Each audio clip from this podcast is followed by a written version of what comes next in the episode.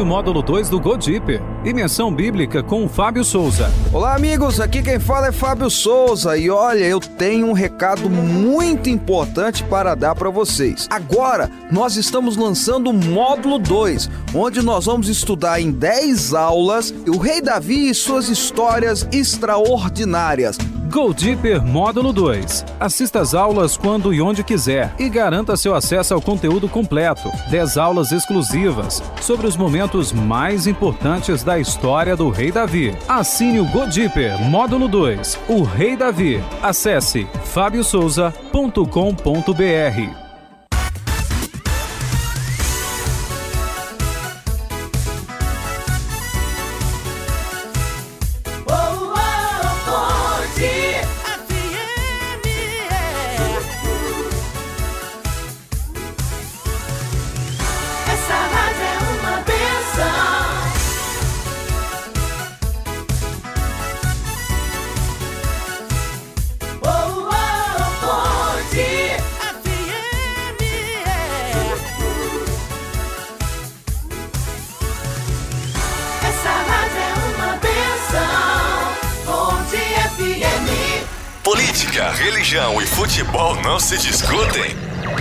Aqui no programa Fábio Souza com você, é claro que se discute. Tem também entrevistas, debates, polêmicas e informação com credibilidade. E a sua participação ao vivo. Participe a partir de agora.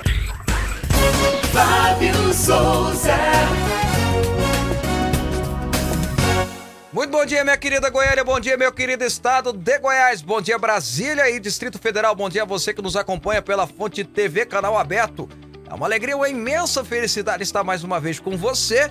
Obrigado pelo seu carinho, obrigado pela sua audiência. Olá, olá, Águas Lindas, Formosa, Lusiânia, Valparaíso, Santo Antônio do Descoberto, Novo Gama, Planaltina e vocês de Brasília também não posso deixar de registrar, porque a audiência é grande. Ceilândia, Samambaia, Taguatinga e muitíssimos mais. Olá, você de Tubiara e região, um grande abraço também. Olá, você daqui da Grande Goiânia, Goianeira, Hidrolândia, Bela Vista, você de Araguapaz, você de Aragoiânia, você é, de Inhumas, você de Senador Canedo, Trindade, Aparecida de Goiânia, enfim, você da minha linda princesinha do Cerrado Goiânia. O programa Fábio Souza com, com, você está começando. Vocês estão vendo que eu estou emocionado, que eu estou cumprimentando todo mundo mesmo, porque hoje é meu último programa segundo a legislação. Então eu tenho que fazer uma despedida aqui com vocês, mas a gente despede em igual o filme do Michael Caine, igual o filme do do, do. Qual é o nome daquele ator que eu acho que é o melhor ator que tem, Ixi, você gosta tanto é, de, de. Mas, de, tem, mas tem, né? um, tem um que eu sou fãzaço. Hum. Que é o Morgan Freeman. Ah, ah Morgan Freeman, ok. Michael Caine, Morgan Freeman fez aquele despedido em alto estilo. É, hum, filmaço, viu? Que gosta tá da risada. vendo só? Filmaço, tá? Bom, hoje a gente tem uma despedida em alto estilo aqui no programa. Fábio Souza com você, mas antes eu tenho que cumprimentar ele, Robson Alves. Bom dia, Robson. Bom dia, bom dia, Fábio Souza. Bom dia para você acompanhando o programa Fábio Souza com você pela Rede Fonte Comunicação. Você que nos acompanha pela Fonte TV, pela Rádio Fonte FM. Em breve, 92.3 FM. Eu Se prepare, vai ser legal. Era, era, só eu sair que, é. que ia entrar no ar, falei? Amanhã libera a o minha, negócio, gente. A minha gente. sorte é tão grande. eu já te expliquei já por que, que a minha sorte é curta. Eu já ah. expliquei. Porque quando eu casei com a minha esposa, toda a sorte que tinha hum. concentrado foi gasta nisso. Aí eu fiquei entendi, sem sorte, mas entendi. tudo bem. Ah. Coitado, misericórdia. Essa bateria sua, não entendi não. Não entendi. ah, olha, João, o programa hoje, como eu disse, está muito bacana, muito legal. A gente vai ter as partes dos comentários, a gente vai ter as notícias também, que a gente não pode deixar de comentar, mas tem algo especial também. Como eu, eu, eu disse, eu para explicar para o pessoal de casa. Hoje é meu último dia até o mês de outubro. Eu tenho que ficar três meses afastado, segundo a legislação eleitoral, segundo uh, é publicado pelo próprio TSE. Então eu vou me afastar. A partir de amanhã não estou mais aqui apresentando o programa. Até o nome do programa vai mudar. Vai passar a ser é, Fonte com você. Mas você vai poder continuar participando, participando é, do programa. Então, falando assim, Fábio, não tenta não olhar pro Robson. Vou tentar. Ele é feio é, mesmo, tá? tá é, aqui. É porque Ô, nós Robson, estamos investidos. Então? Vamos, gente, olha para você acompanhando o programa Fábio Souza com você hoje nesse dia todo especial, né? Já que a gente vai ter duas horas de programa hoje, nós vamos liberar o nosso WhatsApp para você participar com a gente. Nós vamos ter dois jornalistas é, que dispensa comentários né, do seu profissionalismo maravilhoso. Vai estar com a gente também em uma sabatina, porque hoje o nosso sabatinado vai ser ele, o Fábio Souza, que está aqui do meu lado. Olha só. Ele vai ser o nosso entrevistado não, de hoje. Tá do seu lado, você apontou é o Vaguinho. Não, mas é porque na tela ali, é, ó, okay, é você. Mas fala entendeu? a verdade. Pra... É. Aqui a gente sempre fala a verdade. É porque estamos investidos, eu tenho que apontar pra cá pra ser pra você. Okay. Aqui, entendeu? Entendi. Aí, pronto. Tem que apontar pra cá pra... Isso, ah, okay. viu como é que é o negócio? Aqui tudo é ao vivo. Ok, vamos lá. gente, olha, vai ter com a gente aqui também a sua participação, porque tá valendo prêmios no programa de hoje. Sabe a caneca? Olha o nosso garoto propaganda de hoje aí, ó, essa caneca. Fábio Souza com você de presente para o nosso ouvinte telespectador, tá? Vai ser 10 canecas que a gente vai sortear, são 10 canecas. Você vai enviar uma foto, uma selfie aí na sua televisão para cá, pro WhatsApp da rádio, colocar hashtag Fábio Souza tudo junto. Hashtag Fábio Souza e a sua selfie. No final do programa nós vamos sortear então 10 canecas para você e tem mais. Olha mais, só, agora eu vou ser o garoto propaganda, olha só. A Bíblia, o Cristão e a Política, cujo autor eu conheço muito bem, está ao meu lado. Olha só. Novo, aponta, Vou apontar para ele aqui do meu lado. okay, aqui, okay. ó. Tá aqui ah, o é Fábio. O que escreveu esse livro, é isso? Ah. tá aqui de autoria do Fábio Souza. A Bíblia, o Cristão e a Política serão dois livros para você que está acompanhando aqui para você entender um pouquinho melhor sobre o cenário nacional, o cenário político, a importância do cristianismo no meio da política também e muito mais, tá? Fica ligado aqui que tem esse sorteio no finalzinho do programa para você então, participar. hoje são 12 sorteados. Isso, 12 sorteados. 12 sorteados. São 10 que vão ganhar a caneca, essa canequinha bacana aqui, e dois que vão ganhar o livro. Então serão 12 ganhadores quem mandar a mensagem pra gente. Mas não fica só mandando a foto, já manda pergunta, já dá o comentário, Pode já fala também. que você quer participar, fala de onde você é. Fala... Ah, não adianta mandar a foto sem mandar o, o, o nome da pessoa, né? Que é, tá não esquece. E detalhe, viu, gente? Para você que tem pergunta pro Fábio, você fique à vontade, você pode perguntar o que quiser. Nós sabemos que o Fábio, ele é, como jornalista, a gente traz isso aqui na programação, ele é pré-candidato a deputado federal. E nós estamos liberando a você, ouvinte, telespectador, para ficar à vontade para perguntar o que você quiser mesmo. Ô, Fique ô, à vontade. Ô, ô Robson, hum. tem uma pergunta aqui que é pertinente. Você ah. ter que resolver agora. Meu Deus do Eu céu. Eu escuto pela rádio FM. Como vou participar do sorteio? Fácil. Ah. Hashtag Fábio Souza, tira um, plin, um print aí ó, do, do, do, aplicativo, da tela do seu computador e manda. Simples assim, tá resolvido. Vai, aí. aí. Pronto. Resolvido o programa. Vamos lá pro versículo do dia, então. Depois a, a gente faz a, a, primeira parte do programa. Vai ser rápido, que é só os, as notícias de hoje, né, Robson? Que não tem como a gente ficar sem. Uh, e depois a gente já entra para a parte da sabatina em qual você vai, você de casa vai participar também, tá bom? Versículo do dia, vamos lá? Agora, no programa Fábio Souza com você, é momento de fé e reflexão. Olha, Salmo 136, verso 1 diz o seguinte: Ixi, eu mexi na câmera aqui. Deem graças ao Senhor porque Ele é bom, o seu amor dura para sempre. Deem graças ao Senhor, agradeçam ao Senhor, sejam gratos ao Senhor, louve ao Senhor, exalte ao Senhor porque Ele é bom e o seu amor dura para sempre. No Salmos 136, essa frase repete várias vezes porque era uma canção. E nessa canção, o sacerdote que estava conduzindo, ou melhor, era o sacerdote que conduzia o louvor, cantava o Senhor é bom, aí todo mundo dizia: o seu amor dura para sempre. Dê graças ao Senhor, porque o Senhor é bom, o seu amor dura para sempre.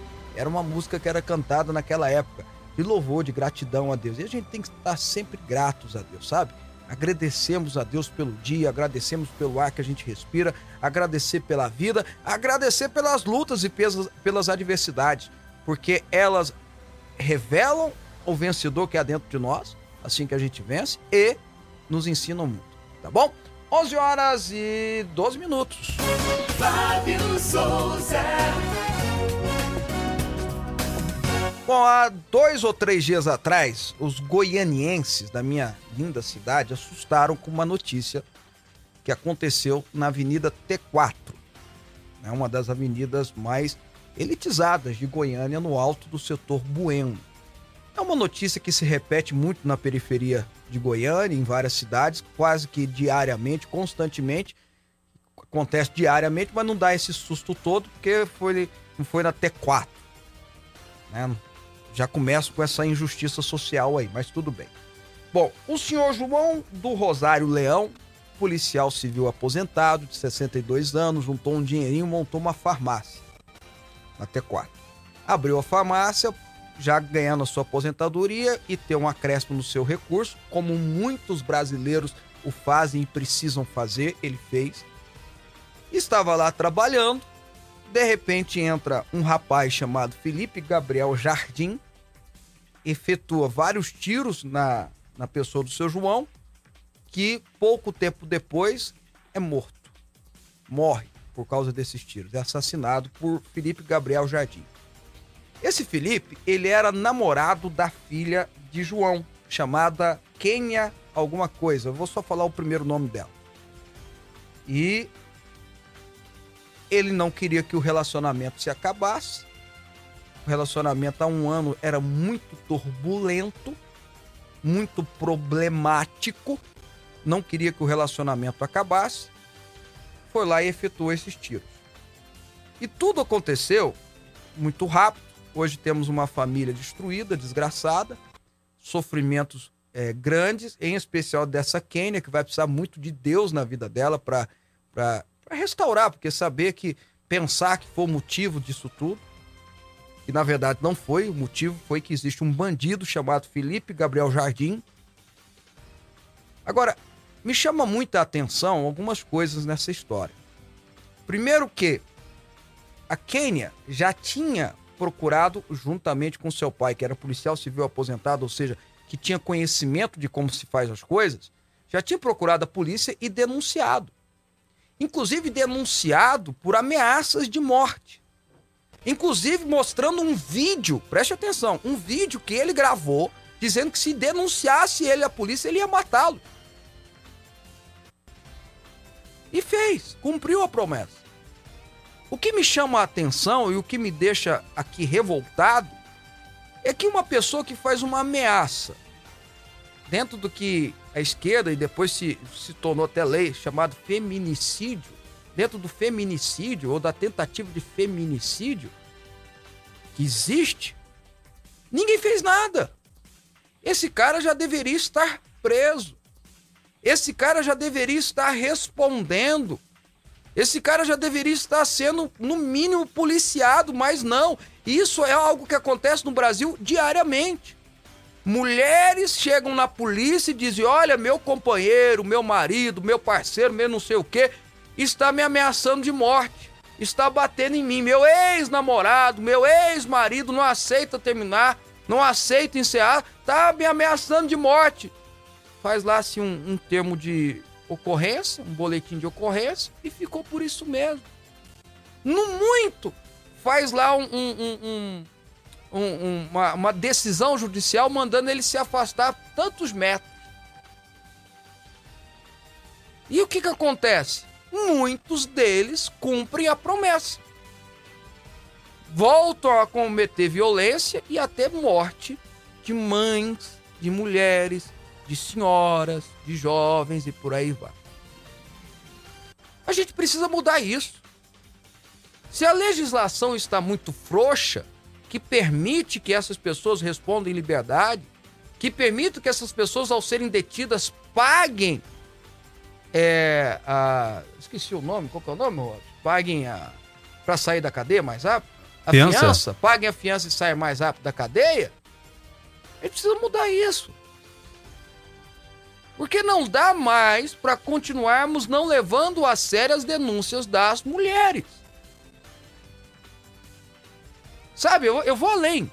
Se a polícia, ao receber a denúncia de que uma mulher está sendo ameaçada, uma mulher está sendo, é, é, de alguma forma, é, é violentada verbalmente ou até fisicamente, e a própria polícia chega no cara e fala assim: tu tá ameaçando?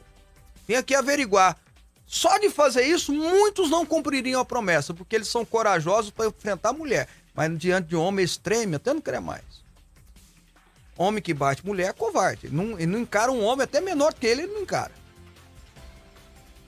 Então ou a gente muda isso ou nós vamos continuar noticiando coisas desse tipo. E agora foi o sogro, um senhor, destruiu milhares, milhares não, centenas de pessoas da mesma família com a morte dele, que certamente era o esteio social, a coluna vertebral de sua casa, de sua família. E eu repito, só está chamando a atenção do Brasil porque foi na T4, no setor Bueno, no alto do Bueno. Mas notícias como essa são rotina, constantes nas periferias brasileiras, inclusive de Goiânia.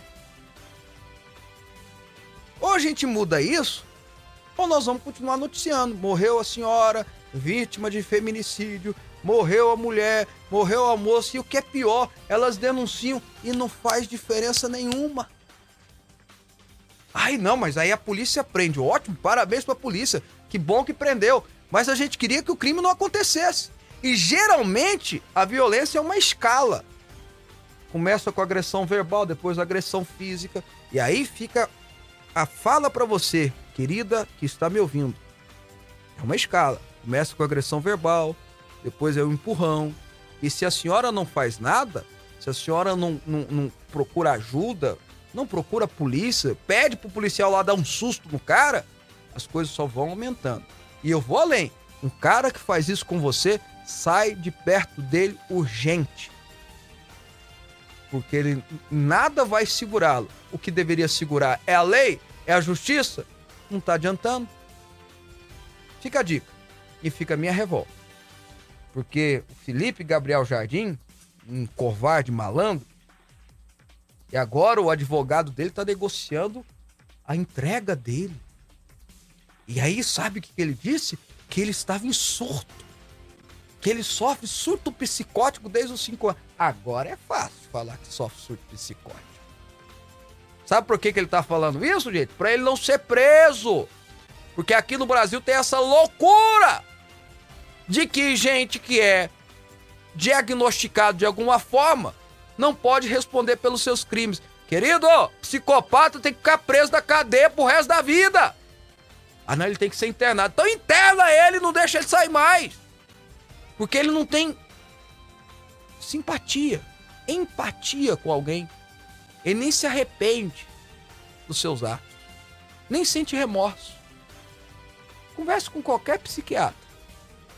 Eles vão dizer. Então, voltando aqui ao assunto, ou a gente muda essa legislação e começa a confiar no que a mulher fala, ah, mas tem mulher que acusa sem, sem prova. O que, que eu faço com a mulher que acusa sem prova? Bom, aí, meu amigo, aí a gente tem que ter a pena pior. É, é crime, é, é falso crime. Notícia de falso crime é crime. Então vamos, é crime e vai pra cadeia.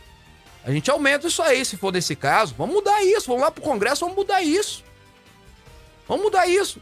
Se a mulher der uma notícia errada, porque tem mulheres que fazem isso, eu só ver o que aconteceu agora com John, De John, Johnny Depp. Aquela atriz famosa que era casada com ele, considerada a mulher que foi a mulher mais bonita do mundo. Mano, não adiantou nada ser bela por, por fora e horrível por dentro. Que diferença fez? Acusou ele, acusou ele, acusou ele, depois provou que ela que era abusiva, que ela que fazia tudo, que ela que desgraçava a vida dele. Perdeu o emprego, inclusive no Aquaman. Ela que era namorada do Aquaman no filme, agora dançou, perdeu o emprego. Então a gente pega essas pessoas que dão falso crime e coloca na cadeia também. E aí a gente começa a, a acreditar nas mulheres. Quer uma forma boa? Manda a polícia investigar, uai. Simples. Se a mulher chegou, estou sendo ameaçada de morte pelo meu ex-companheiro, estou sendo ameaçada de violência pelo meu ex-namorado, polícia vai lá, conversa com o cara, investiga. Descobriu que ela deu falso testemunho? Cadeia pra ela. Mas descobriu se ela tá falando a verdade? Cadeia e cadeia bem dada pra ele. E não se esqueça também de sempre, como minha sugestão, dar o sócio educativo, a ressocialização, que é algo importante, né? Os cacetetes dos policiais, sócio educativo e ressocialização. 11 horas e 21 minutos. Programa Fábio Souza com você. Aqui a nossa polêmica é organizada. Você tá de acordo comigo, Robson? Totalmente, viu, Fábio? Totalmente, isso não existe. Chegou a informação há 40 minutos agora. O nome do Gabriel Jardim Gonçalves está inscrito a partir de então no banco de foragidos da Interpol. É porque, cara... ele, ou seja, estão desconfiando que ele pode ter saído é... do país já. Olha, é. olha, olha, alguém que consegue fazer isso é porque tem um, um, um esquema né, de amigos, de relacionamentos que estão permitindo que ele Parece que já prenderam até o padrasto dele, porque o padrasto dele tava encobertando ele, né? Como é que se encoberta alguém que mata? É, é uma coisa terrível, absurda, mas mostra talvez como que ele foi criado, né? É. Fugindo das suas responsabilidades, podendo fazer tudo, né? Graças a Deus pelos, pelos, pelas, pelas, pelos corretivos que os pais davam antigamente, na chinelada, né? né? A, a- qual é o nome da sua mãe? É, A Dona Divina? Dona Divina era, era você já falou aqui. A ela- arremessadora que- de chinelo ela profissional. Que ela É. alcançava assim de longe, né? Louve a Deus porque sua mãe era boa de É jogar tamanco longe, viu? Louve a Deus, tá? Maravilha. Gente, olha, pra você que tá acompanhando, o WhatsApp já tá bombando por aqui. Não esquece, tá valendo a sua participação. A caneca do programa Fábio Souza com você, que a gente vai sortear no final do programa. São 10 canecas. E o livro A Bíblia, o Cristão e a Política, do Fábio Souza, também de presente. Basta você colocar hashtag Fábio Souza, não esquece a cidade de onde você fala e mandar selfie assistindo a televisão ou se for pelo aplicativo, a internet da rádio, tira aí também um print e seja bem-vindo aqui à nossa programação. Ô, ô, Robson, eu quero Ah. ver você conseguir mandar a caneca pra Ivanildo se ela ganhar lá de Redenção do Pará. Lá no Pará, É, a gente dá um rapaz, jeito. tá Pode vendo? deixar que a gente dá um jeito. Então vai chegar. Até o pessoal, de, porque tem muita gente de fora de Goiás que participa com a gente, então vai chegar lá, não é isso? Isso, vai chegar, não tem problema. O pessoal de Brasília pode participar também. Depois a gente vai ver como é que manda essa caneca pra vocês e caso vocês ganhem. Então, boa sorte, participe do programa e se tem pergunta pro Fábio também, lembrando que você pode perguntar qualquer coisa, qualquer coisa mesmo, tá? Enquanto Vamos para as notícias? Vamos lá, enquanto o pessoal participa com a gente no WhatsApp, olha, tem informação.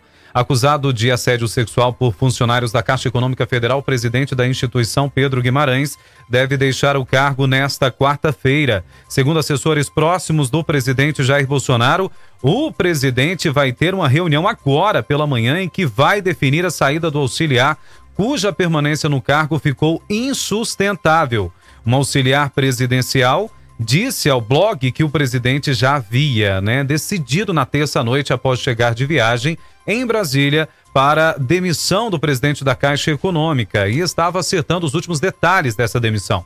Guimarães, segundo informações publicadas inicialmente pelo portal Metrópolis, é alvo de uma investigação no Ministério Público Federal por assediar sexualmente funcionárias da Caixa, principalmente durante viagens nos hotéis em que a equipe do presidente do banco ficava hospedada. Logo após a informação ter sido divulgada, assessores diretos de Bolsonaro defenderam a demissão de Guimarães. Fábio, as denúncias de assédio sexual contra Guimarães já eram de conhecimento do Palácio do Planalto e da equipe presidencial. Segundo o assessor, Bolsonaro chegou a conversar com o presidente da Caixa há cerca de um mês sobre o caso, alertando que se algo fosse comprovado e viesse a público, ele seria de imediato demitido. O presidente Jair Bolsonaro teve várias reuniões na noite desta terça-feira no Palácio da Alvorada para decidir o futuro do atual presidente da Caixa Econômica, Pedro Guimarães. No Planalto, a saída do executivo da presidência da Caixa já é dada como certa. A tendência é de que ele próprio peça para sair definitivamente ou se afaste do cargo até que os fatos sejam apurados. Bolsonaro, inclusive, já pediu à equipe econômica para buscar nomes de possíveis substitutos para Guimarães. Ô, ô, Robson, é muito triste essa notícia. Vou ser muito sincero com você, que ela é muito triste. Eu li a reportagem né, do Metrópolis, até parabéns ao Metrópolis por esse furo jornalístico. E o que está descrito lá, né, segundo falas das mulheres, e são mais, são quase 10 mulheres, tá? Não é pouca coisa, não. Que elas falam, todas muito bonitas, etc e tal. É nojento. É nojento, é repulsivo, é nojento, é, é uma violência, sim. Algumas lá é, é, não foi só cantada, foi passar a mão, é uma coisa assim. Se for comprovado, constatado que isso aconteceu, né, porque a informação que eu tenho é que quando chegou no Palácio do Planalto essa notícia, cerca de um mês atrás, ele sem saber que estava tendo uma investigação do Ministério Público e tudo mais, o presidente chamou, ou, ou algum assessor do presidente, alguma coisa assim, confrontou ele, sabe o que, que ele falou, né? Intriga da oposição, é tudo mentira, tô inventando, querendo me derrubar, terequetê, perequetá, pá. Então, partindo do raciocínio que não houve uma condenação ainda, e eu não posso dizer que ele é culpado, dá o benefício da dúvida, que ele venha provar a sua inocência, mas se for comprovado, Robson, é nojento, é repulsivo, ele merece responder por isso criminalmente, tá bom? Não é só ser exonerado, não, ou ser pedir a sua exoneração, ele precisa responder criminalmente também. E é uma pena, porque talvez tenha sido um dos mais preparados presidentes da Caixa Econômica Federal que nós já tivemos. é, é, a Caixa começou a dar lucro. É um negócio assim.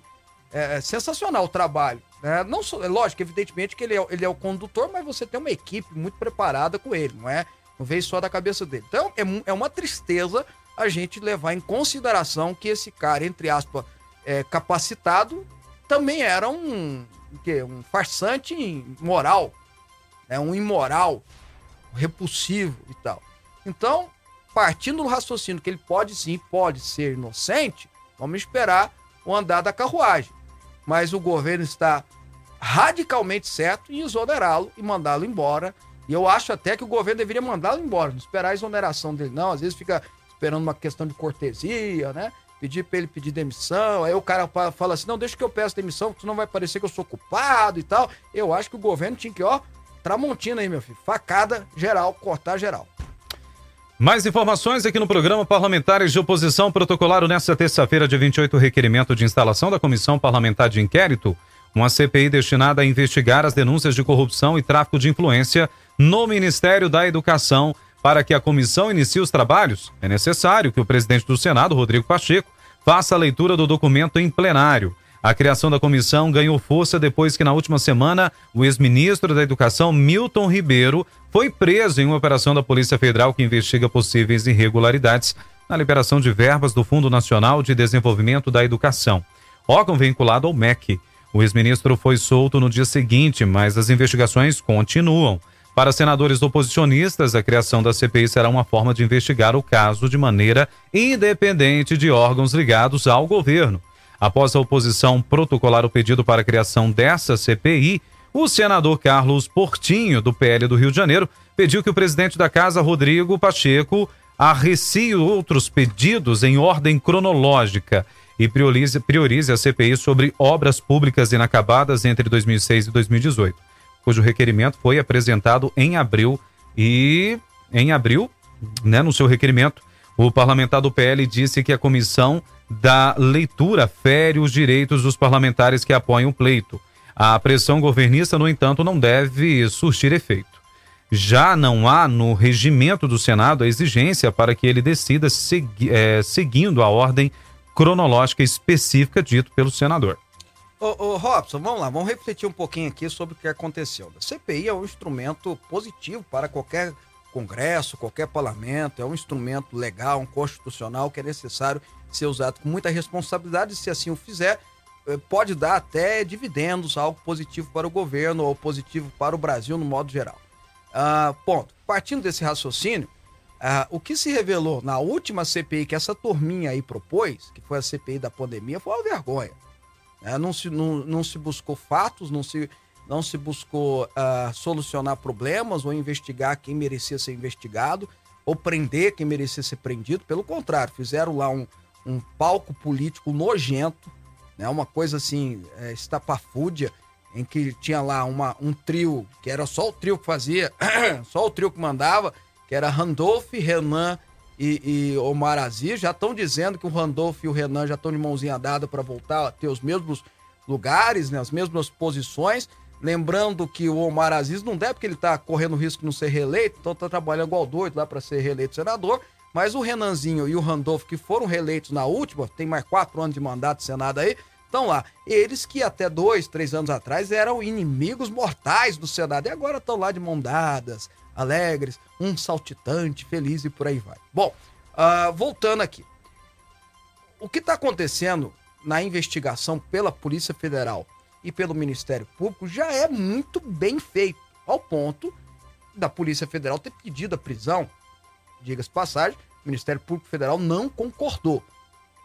Mas o juiz acatou. O juiz que tem uma vertente assim, né, diferente, ele acatou e fez lá busca e apreensão, prendeu os pastores, prendeu o Milton, o Milton, o ex-ministro Milton, né? Esqueci o sobrenome dele, mas ex-ministro Milton, foi preso, enfim.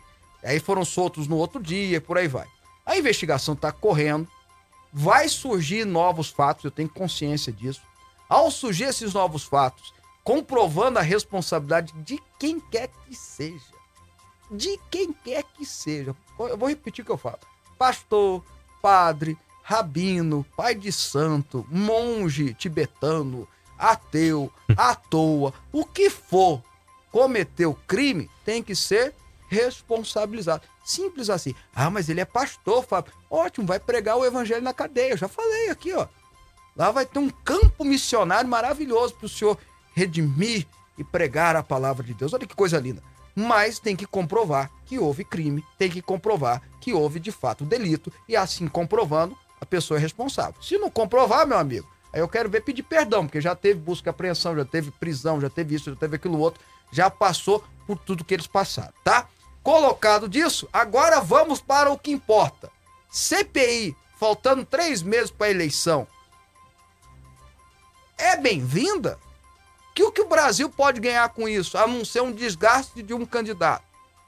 Se não tivesse, olha, presta atenção, para ninguém falar que eu estou passando pano. Se não tivesse uma investigação policial em curso, se não tivesse uma investigação do Ministério Público em curso, aí tudo bem. Poderia ser aceitável desde que fosse feito com responsabilidade. Agora tem, tem uma tem, tem operação policial acontecendo. Tá tendo investigação, tá tendo quebra de sigilo telefônico, não tá tendo? Então fica a pergunta. Para que fazer uma CPI dessa? Eu te explico. Eleição eleitoral, tentando enfraquecer o candidato barra Bolsonaro, para que o candidato barra Lula, da turminha, ganhe as eleições. E qual que é o, o macete? Vou explicar para você. Se você vai para uma discussão de corrupção, Lula perde é, é, é, o quê? Quantos quilômetros de distância? Milhas de distância. Você vai para uma discussão econômica, você tem as comparações. Não é isso? Agora, você vai falar de corrupção, quem que é mais corrupto? Quem que é, né? Quem cometeu mais delito? Quem cometeu mais erro? Então, já que o Bolsonaro não teve nada até agora que envolvesse ele, você viu que tentaram pegar pelos filhos, não chegou nele. Tentou pegar por, pelo, por, pela Covaxin, né, que foi, a, foi a, a corrupção virtual, né, a primeira corrupção virtual da história. Nunca não se usou dinheiro, não se pagou, não se recebeu, ninguém recebeu nem nada, mas foi a primeira corrupção virtual da história. Bom, tentaram, não chegou nele, agora vão tentar chegar nele de novo. Porque se chegar nele, ou a narrativa chegar nele, o que, que acontece, Robson? Você viu? O Bolsonaro e o Lula é a mesma coisa. O problema é que comparar o Lula, meu amigo, com outros, eu acho que aí o nível é de Al Capone, é. é de. que mais? É, Tem a musiquinha aí, Duda? É, o Don Corleone? Don Corleone? Cadê? Cadê a foto do Don Corleone? Peraí, é, o Vaguinho vai botar. Tem. É porque eu queria mostrar é. antes. Ah, pode mostrar outra foto pra mim? Olha aí. lá, já botou musiquinha. Aí, tira ó. a musiquinha, tira a musiquinha, segura ela aí. Hum. Põe a foto do- dos caras que pediu a CPI. Olha lá. Veja só, Rosa. Ah. Olha os caras que estão pedindo a CPI, cara. Ih, aquele de gravatinha Só- vermelha. Só de, só de, só de, só dessa foto já cai a credibilidade toda da CPI. A única que tem uma moralzinha aí que a gente tem que dar respeito é a Erondina pela idade. Nossa, É, Erondina. lá, tá lá, a vovó tá lá, Dona Erondina, tá lá. Meu Agora, a Deus. Sâmia Bonfim ali atrás, aquele Ela é o sen- eterna. Hum. aquele é o senador do PT de barba, que eu esqueci o nome. Aí você tem o namorado da Fátima Bernardes ali à esquerda, que eu não faço a minha. Eu, o nome. eu, realmente- eu sei que é o namorado da Fátima Bernardes. Aí, olha só quem apareceu, Robson. Ah. Você tá vendo ali no fundo do, do Randolph? Ah lá o senador goiano. É, ele É apareceu, ele. rapaz. Tava sumido, faz quatro anos que ninguém vê ele. Olha lá, ele apareceu. Jorge Cajuru. Ah, foi no Senado, olha só que interessante. E com a presidente, imagino que seja a presidente da Uni, não é? Ah, moça tá. aí. Ela tá andando mais bem vestida Tá a- agora, não, né? mas é outra, já mudou. Ah, já mudou. Aquela Ah, meu Deus do céu. É camisa da. Agora aquele de máscara, não faço a mínima ideia que der. Eu acho que o que tá ali atrás, eu acho, é o da É. cueca, não é da cueca, aquele lá, ó. O senador da. da- Não, ah. lá de trás. da- não, não é o senador, é o deputado que tinha um assessor que tinha dólar na cueca. Ah, Eu tá. acho que é ele que tá ali, eu acho, né? Enfim, tá aí. Só de ver essa foto, eu digo, já caiu a credibilidade. Olha a cara do Randolph. Olha a cara do Randolph. Ele que até dois, três anos atrás É. falava que o Lula era bandido. Ele que foi expulso do PT É, por não concordar, aí teve que ir pro PSOL. pois é. Agora tá lá, amiguinho, né? Companheiro, parceirão do papai Lula. Né? Tudo pelo poder, né? Mas põe, por favor, papai Lula aí, por Ah, favor, papai O, Lula. o Dom Corleone? Olha lá. Olha lá a Olha musiquinha. Cadê a musiquinha? dele descendo do jato dele lá? Cadê a música? Aí, ó. Aí, ó. Olha lá. Fala que não parece. Ah, Olha fala, lá. fala que não lembra. E a Dilminha De- lá atrás. Olha lá, ó. O Porsche não, atrás. Por favor, não. Ah. Não, Sobe o som, sobe o som. Sobe o sonho, sobe o sonho. Olha ele Não descendo. parece, ó. Aí, ó. Gente, ele é elegante, né? É elegante. Esse jato é de qual amigo dele, hein? Bonito esse jato. É. Tá no pulso o relógio, tá no pulso. Como é que é o nome do relógio dele? Aí, parabéns, parabéns. Piaget. Piaget, é, Piaget, Piaget. que chique. Ah, é. É, É. vamos continuar. Ainda bem, que, ainda bem que o que o Helder falou não saiu no ar, né? Tá bom, Mas tá bom, vai. Ok. Ah, próxima notícia, Robson. Vamos lá, vamos trazer mais informações aqui no programa Fábio Souza com você. O ministro Alexandre de Moraes pediu nessa terça-feira uma manifestação da PGR, tá? Sobre o pedido de ap apresentado pelo senador Randolph Rodrigues para que seja aberto É o saltitante. ele mesmo. É o novo inquérito no Supremo Tribunal Federal pelo suposto cometimento dos crimes de violação de sigilo e obstrução de justiça por parte do presidente Bolsonaro. O senador Randolph aponta uma suposta interferência de Bolsonaro na Polícia Federal relacionada a um possível vazamento da investigação sobre tráfico de influência e corrupção no Ministério da Educação para o ex-titular da pasta, Milton Ribeiro. A suspeita surgiu na semana passada, quando veio à tona a gravação telefônica na qual Milton relata a sua filha, que no último dia 9 de junho havia recebido a ligação do presidente, na qual ele teria dito que tinha um pressentimento de que o ex-ministro poderia ser alvo de busca e apreensão. A medida foi executada na última quarta-feira, quando o ex-ministro foi preso. Randolph quer que o caso seja relatado no STF pelo ministro Alexandre de Moraes. Ô, ô, Robson, vamos É. lá então. Investigação tem que acontecer. Doa quem doer, investigar qualquer denúncia de, aí, de ilicitude, seja em ministério. Bom, doa quem doer deve ser investigado. A Polícia Federal investigar é normal. Vejo isso com uma naturalidade.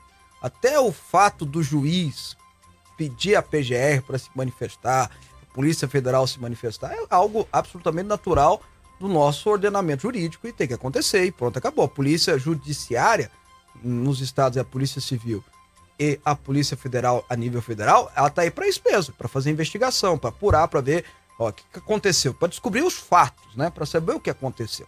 Então, na minha opinião, absolutamente natural, tá? O que eu acho engraçado é esse pedido, né? Quero que o Alexandre de Moraes seja o juiz do caso. Eu lembro vocês que a Carmen Lúcia já foi designada relatora, né? Será que eles não confiam na Carmen Lúcia como relatora? Eu acho que a Carmen Lúcia, em tese, é juíza que nem o Alexandre de Moraes. E diga-se passagem, ela tem mais tempo de, de, né, de, de juíza, de ministra da Suprema Corte. Ela que veio, da, ela que veio do Ministério Público. Não é um advogado como era o Alexandre de Moraes, assessorava partidos. Partidos não, né? Um partido só, né? PSDB. Ela, a Carmen Lúcia, veio do Ministério Público. Então, em tese, tem um certo conhecimento a mais. Então, eu, eu, eu só não consigo entender, e aí parece que eles ficam se entregando, né, Robson? Nem dá uma disfarçadinha. Não consigo entender por que, que é a Carmen Lúcia que não pode conduzir esse processo. Interessante que o senador pode até escolher o ministro, né? Não, ele pediu. Aí quem escolhe lá é o sistema Pois do é, mas por que tem? É É, o certo seria o STF dizer não, quem decide aqui somos nós. Pronto, É. acabou, fica na Se o tua sistema aí. der no Alexandre, eu vou achar muito estranho. É muito... Não, mas já deu a Carmen Lúcia. A Carmen Lúcia já é a relatora, a Carmen Lúcia já determinou a investigação. Ah, Por que, então que tem que pedir pro Alexandre de Moraes ser? Parece que fica entregando, né? Eu entendo até o Randolfo fazer isso, sabe, o Robson? Porque o Hum. Randolfo é político, né? Político vai fazer política. Vai ser, tem uns que fazem política e outros fazem politicalha. Né? O caso do Randolph, muito mais politicalha do que política, mas ele é político. Então é lógico, se botar o Alexandre de Moraes em tese, né, vai ser mais pra cima do Bolsonaro. O que eu não entendo é o STF não ter dito, não. É a Carmen Lúcia, fica quieto da tua aí. Judiciária com a gente. Parece que eles só falam isso ou só fazem isso quando eles querem ou quando eles querem intrometer em outras áreas. E vou além. O, o senador Mutinho, que é o líder do, do, do, do governo na- no Senado, é Mutinho o nome dele, né? Uhum. Ele, ele disse que vai questionar a CPI se, se o Pacheco, que já disse que vai colocar em prática, colocar a CPI da educação, porque tem outras anteriores, né? A gente leu essa notícia aqui. Ele vai questionar no STF. Qual vai ser a decisão do STF, Robson? o que Você acha? Não, se você pudesse prever. Olha, eu posso prever, na verdade. Prever. Isso aí é. A decisão é correta. Isso vai, ser, vai competir ao presidente da casa. Decidir qual comissão criar. Ou seja, quando é do interesse do, do, é. do STF, quem manda é eles. Quando é do interesse de outro, não, aqui a gente não tem nada. Ou seja, eles vão tomar a decisão correta. Concordo com exato, você. Exato, Eles vão tomar a decisão que deve ser. Olha, isso é assunto de vocês, não é assunto nosso. Não é isso? Vocês decidem. E se o regimento diz que é o, que é o presidente da casa que faz, o problema é de vocês, toca o barco. Mas se fosse alvo do interesse deles, uhum. não interessa o que estava escrito, né? A verdade é essa e a verdade a gente tem que falar. Bom, Robson, olha só. A Regina Célia tá dizendo assim, Fábio, esses crimes, tá falando dos crimes que eu falei contra mulheres, acontece porque no Brasil tem leis demais, mas são frouxas. Tem que mudar o Código Penal, ele é caduco. É de 1960, tem razão. 1950. Por que os deputados não mudam o Código Penal? Por que não colocar pena de morte, prisão perpétua? Regina, pena de morte eu não concordo não, tá? Eu não acho que o Estado tem o direito de matar, a não ser em legítima defesa ou em defesa do cidadão. Mas prisão perpétua eu tô contigo e acho que pedófilo, por exemplo, abusador sexual de criança, homicida, deveria ser preso pro resto da vida. Essa é a minha opinião, tá bom? Uh, o, Robson, hum. vamos então para a segunda parte do programa? Vamos, vamos lá para a segunda parte do programa. Você pode continuar participando com a gente, tá bombando o WhatsApp aqui. Seu nome, a cidade que você fala, selfie, assistindo o programa. Vale para você 10 canecas no final do programa de hoje, que vai até uma da tarde. Olha a caneca aí com o nosso garoto propaganda. Hoje é o último dia dele aqui na Rede Ponto de Comunicação, por causa das leis eleitorais. Exato. Ele não vai poder continuar a partir de amanhã. Então participe com a gente. Tá valendo também dois livros, A Bíblia, o Cristão e a Política, cujo autor é o Fábio Souza e você pode participar com a gente. Mas agora, a Bom, gente falou que teremos uma entrevista. Pro intervalo primeiro? Vamos pro intervalo. Vamos pro intervalo? Então Isso. vamos, vamos lá pro intervalo, já a gente volta. Política, futebol, Fábio Souza. Precisa de uma leitura envolvente capaz de transformar a sua mentalidade e colocar a sua vida no rumo certo? Então não perca tempo e adquira o livro Na Vertical, 11 Pilares para o Sucesso, do Bispo Fábio Souza, publicado pela editora Quatro Ventos. Disponível em todas as livrarias. Na Vertical, a direção que você procura. Informações: 62 3541 7800 Venha fazer uma viagem ao centro da Bíblia com Didascalia, mais uma obra do bispo Fábio Souza. Para você que ama a palavra de Deus e busca sabedoria, o livro traz cerca de 200 estudos com a linguagem de fácil compreensão, que vão te levar a uma verdadeira viagem ao centro da Bíblia. Didascalia, mais uma obra do bispo Fábio Souza. Lançamento Editora Vida. Informações 62 3541 7800.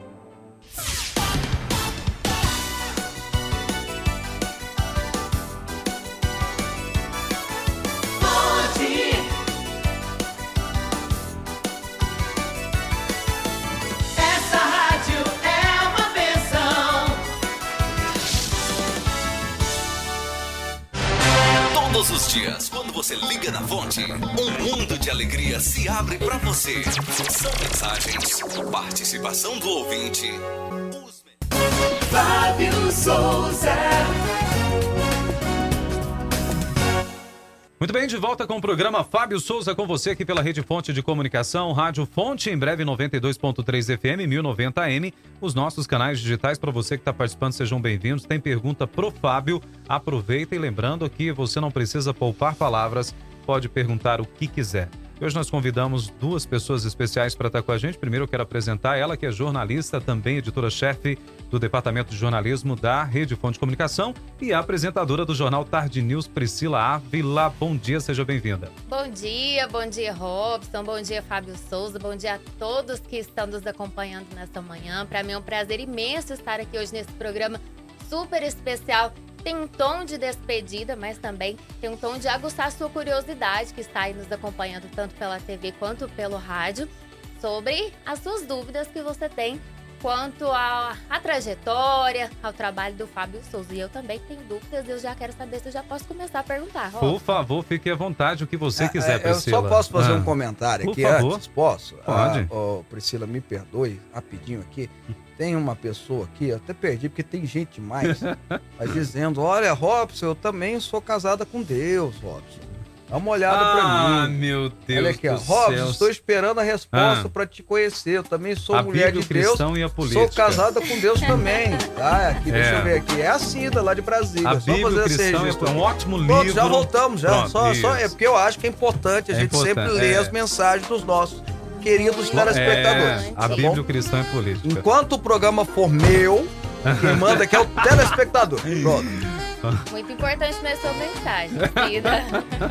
e olha só, eu quero aproveitar que a gente estava discutindo agora há pouco, que o Fábio Souza estava falando a opinião dele sobre essas questões das investigações envolvendo o MEC.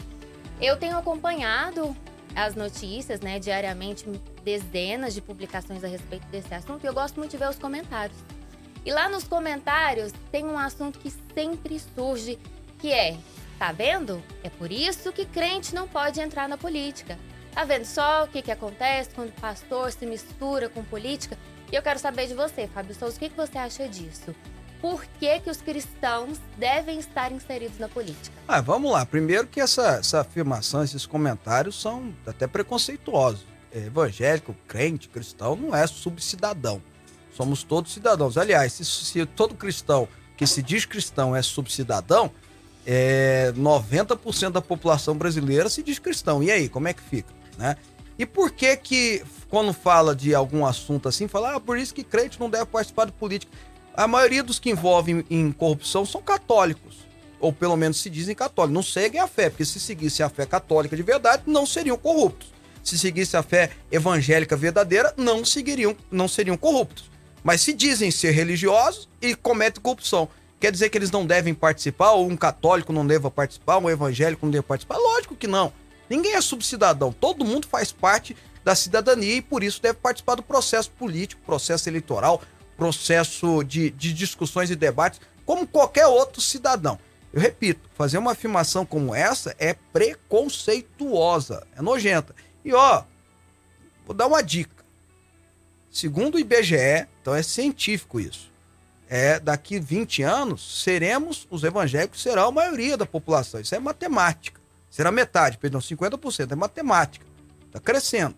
Então, bater não, não é bom, não, viu? Quanto, é igual omelete. Quanto mais bate, mais cresce. Maior tá? fica, né? Uhum. Muito bem, você acompanha o programa Fábio Souza com você. Tem também com a gente ele que é jornalista também, repórter da Rede Fonte de Comunicação, também da Rádio Band News aqui em Goiás. Sergismar Júnior, seja bem-vindo ao programa Fábio Souza com você. Olá, Robson. Bom dia a você. Bom dia, Fábio Souza. Bom dia, Priscila, toda a nossa equipe técnica. Bom dia a você, telespectador, internauta e ouvinte. É uma honraria imensa estar tá podendo entrevistar pela primeira vez o Fábio Souza aqui no estúdio. Já fiz outras entrevistas quando deputado estadual, quando deputado federal e as externas que a gente costumeiramente costuma chamar, mas em estúdio a primeira vez. Uma honraria, viu, Fábio? Estamos juntos. Vamos lá.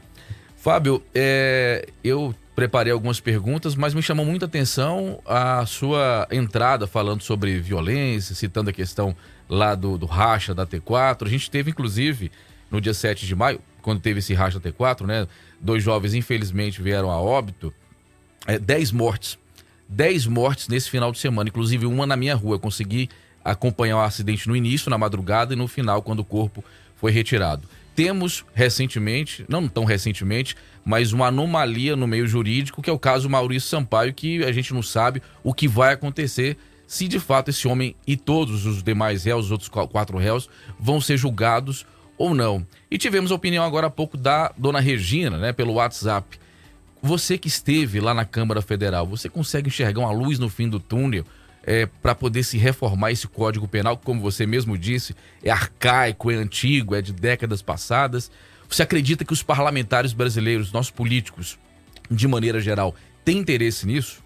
O nosso Código Penal ele vem de, da época de Getúlio Vargas. É, últimas alterações são da década de 50. Ele é feito a partir da década de 40. É um negócio é, quase fazendo 100 anos. Né? E, evidentemente que muita coisa mudou, muita coisa precisa ser aprimorada muita coisa precisa ser aperfeiçoada, até porque naquela época o brasileiro morria com 50 anos de idade.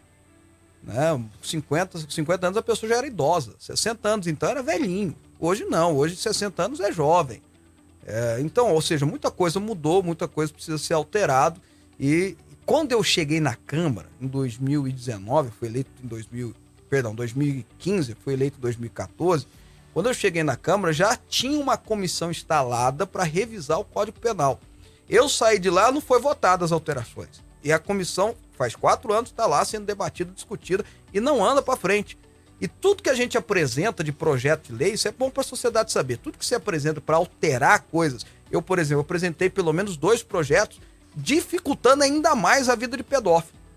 Eu queria botar pedófilo e, e quem comete violência de alguma forma contra a criança e, e aí é outro projeto, explorador sexual infantil, que é aquele que lucra com isso, ficasse mais tempo condenado, mais tempo preso, não tivesse a chamada progressão de pena. Ou seja, ficasse, for condenado a 15 anos, ficasse 15 anos na cadeia. Porque o cara é condenado a 15 anos, fica 5. É, ficasse na cadeia. Eu queria alterar isso, eu propus essa alteração. Não andou. E sabe qual foi o argumento? Não, nós estamos tratando aqui uma comissão do Código Penal, de alterar o Código Penal, então todas essas sugestões são levadas a essa comissão. E não anda. Literalmente não anda. Ah, mas e você, deputado, por que você não fez nada? Bom, nós somos 513 deputados. Você tem que ter uma pressão muito grande. E é muito da vontade do presidente da Câmara. A verdade é essa. O presidente da Câmara que designa, que decide, que fala qual é a pauta que vai ser tomada. Então, na verdade, nós precisamos eleger não é só um, não. Para mudar isso aí, a gente precisa juntar um grupo de parlamentares, Brasil afora, que queira, de fato, dificultar a vida do bandido. Porque o Brasil, e essa é uma realidade em todos os aspectos, tem uma bandidolatria. Aprendi a palavra, viu? Bandidolatria.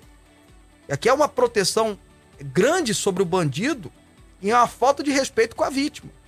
Aqui há muito disso no país que precisa ser alterado começa desde querer eleger um corrupto presidente da República, um, um corrupto, vírgula, um condenado à corrupção em três instâncias, e aí tem uma turma, uma parcela da população considerável que idolatra de fato ele, até proteger o direito dos manos, não direitos humanos. Direito dos manos. Garantir ao preso saidinha. O negócio é tão absurdo que a gente no Brasil tem a Susana von Richthofen, que foi condenada por matar o pai e a mãe, um negócio absurdo lá, um assassinato absurdo, condenado a matar a mãe saindo no dia das mães, com a saidinha do dia das mães. É um negócio, é só no Brasil um negócio esdrúxulo desse. É só no Brasil que nós temos isso. Mas ela tá, ela matou o pai e a mãe de uma forma fria, deixou o irmão sem família, né? Que ele perdeu a irmã, perdeu o pai, perdeu a mãe, né? De uma forma assim terrível. Ela, a, a, os pais foram espancados com taco de beisebol dormindo, um negócio assim absurdo, e ela tá solta. Já tá fazendo faculdade. Tá fazendo faculdade. Então, assim, é um Brasil que precisa ser alterado, esse código penal que precisa ser de fato alterado, precisa ser organizado, precisa ser mudado, e que deixe a, a, a vítima e a família da vítima com mais direitos do que os próprios bandidos. Fábio, eu quero fazer uma pergunta, aproveitando que você falou agora há pouco sobre a pedofilia. A, o seu projeto, a sua ideia é que o pedófilo cumpra integralmente a pena que lhe foi dada. Mas você acredita que desses, por exemplo, é, 15 anos, ele seria, seria possível uma recuperação, uma transformação de vida? Ou você seria a favor de uma prisão perpétua para esses não, casos? Eu, ele, não, ele não muda. Ele não muda. Ele é uma pessoa que vai continuar é, propensa ao crime. Né? Eu acho que uma, uma pessoa que estupra uma criança, uma pessoa que estupra uma criança, que, e tem uns que chegam a assassinar, ela não merece viver em liberdade mais. Eu acho que a gente precisava mudar isso. É uma opinião minha. Ela precisava mudar isso. É o maior e mais hediondo crime que existe é esse. Né? O cara que consome pornografia infantil, que financia essa violência, ele pode ser condenado a 15 anos, mas se ele for condenado, ele tem que ficar 15 anos na cadeia. Ele não pode ter a saidinha, sair. Porque é são pessoas que não têm transformação na vida dela. Ah, mas você não acredita que Deus transforma? Eu, como cristão, eu acredito que Deus transforma todas as circunstâncias, mas eu sei que a pessoa precisa querer ser transformada. E eu não sei e não acho que uma pessoa que cometa uma maldade como essa quer ser transformada. Então ela não pode viver em sociedade. E até porque é, você precisa cumprir a pena, porque existe também a pena, a prisão não é uma questão de ressocialização. A prisão é uma coisa punitiva. O cara cometeu um crime, ele precisa ser punido pelo erro dele, pelo, pelo crime que ele cometeu. Tá? No caso de, de pedófilo, no mínimo, o Brasil precisava co é, copiar os Estados Unidos. Lá nos Estados Unidos, um pedófilo, um explorador sexual infantil, depois que ele cumpre a pena dele, se ele matou a criança, ele não sai da cadeia mais. Ou ele sai pro, pro saco, né, rápido, né? Ele, ele é morto, dependendo do estado, ele vai para cadeira elétrica, ele vai para Lá não tem mais cadeira elétrica, agora é, é, veneno na veia. Ele vai morrer de algum jeito, ou ele vai ficar pro resto da vida na cadeia. Mas se ele comete uma violência sexual contra uma criança de alguma forma, ele fica um, um tempo, ele sai da cadeia, ele tem uma série de regras, ele não pode morar perto de escola. É, toda a vizinhança tem o direito de saber, ele está no cadastro. Você entra na internet, você sabe onde tem um pedófilo onde ele está morando. E aí dele, se ele mudar sem comunicar às autoridades, ele volta para cadeia. Então, assim, nós precisamos pelo menos imitar o que dá certo no resto do mundo para copiar aqui para a gente proteger as crianças. Ou, olha, proteger criança e idoso é obrigação de todos. É de todo o Estado. É de toda a sociedade. É de toda a comunidade. Se um pai e uma mãe. Tanto é que se um pai e uma mãe não protege o seu filho, o Estado vai lá e toma a sua criança. Porque criança é, é, é, é, não, não tem condição de tomar decisões próprias, pessoais. Elas precisam de uma proteção, elas precisam de um protetivo, elas precisam de um pai e de uma mãe. Se o pai e a mãe biológico não faz, o Estado toma. Então você veja que é a responsabilidade de todos. Pode ir, gente. Olá.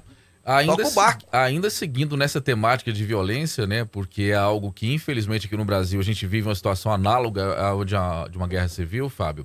Eu queria saber de você a respeito das condições dos nossos presídios, da redemocratização até aqui, e isso é uma opinião minha, não faz parte da opinião das emissoras a qual faço parte. A minha impressão é que seja os governos federais que passaram e até o atual e os governos estaduais de todos os estados da federação não têm o total controle ou não têm o controle dos presídios. Por quê? Em presídios em que nós temos no Brasil todo um tanto de carnificina, pessoas sendo é, decapitadas. Temos aí a presença do PCC, do Comando Vermelho, entre outras facções. Não é possível que o Estado esteja dominando um local como esse. Eu não estou falando apenas de Goiás, estou falando de todos os estados da federação e não é um problema de hoje, é um problema de muito tempo. Como que você, Fábio, enxerga essa problemática, de fato, do Estado fazer o seu papel constitucional de ressocializar o preso, o preso ele tem que cumprir sua pena, mas eu já fui em delegacia que eu não consegui ficar um 10 segundos dentro da, da, da delegacia. Aqui em Goiânia, fedido, sem nenhuma condição sanitária.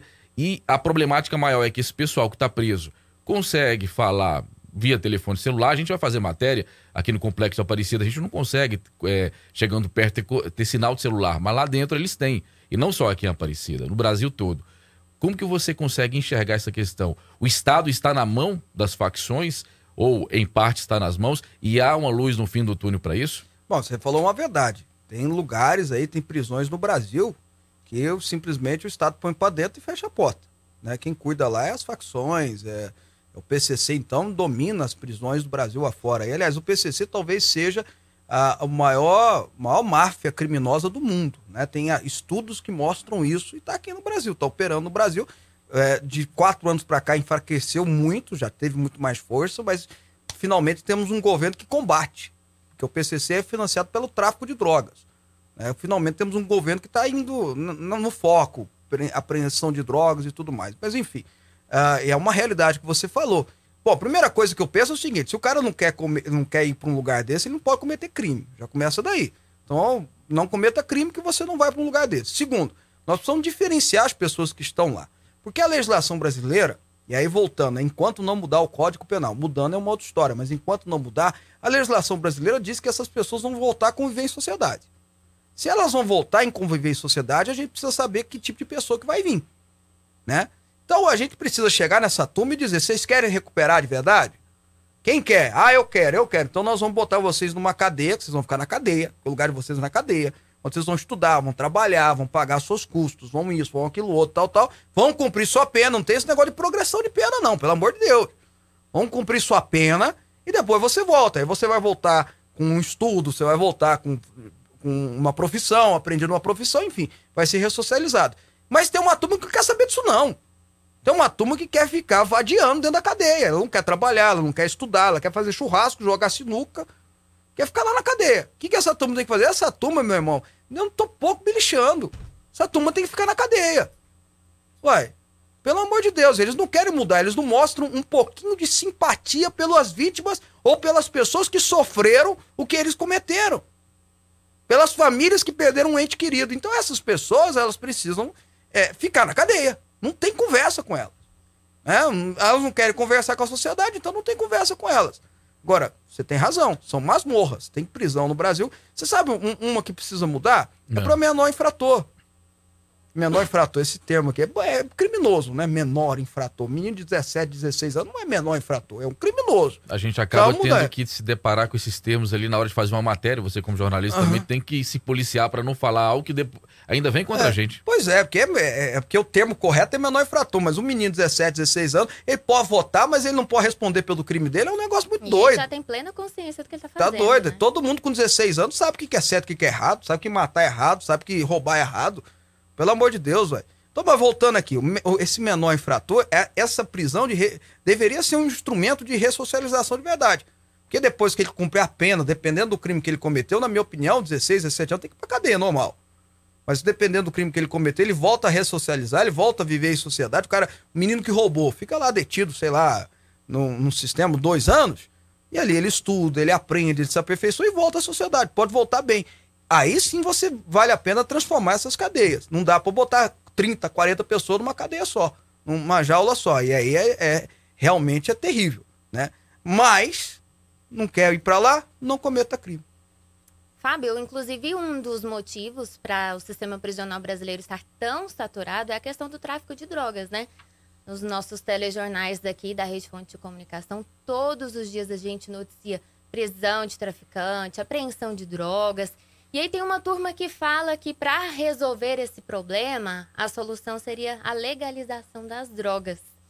Eles falam que é para é, uso medicinal barra uso recreativo. Eu queria saber a sua opinião sobre isso. Você acredita que legalizar as drogas, que seja a maconha, né? Que é o que é, é mais pedido, que a gente ouve mais realmente ser debatido.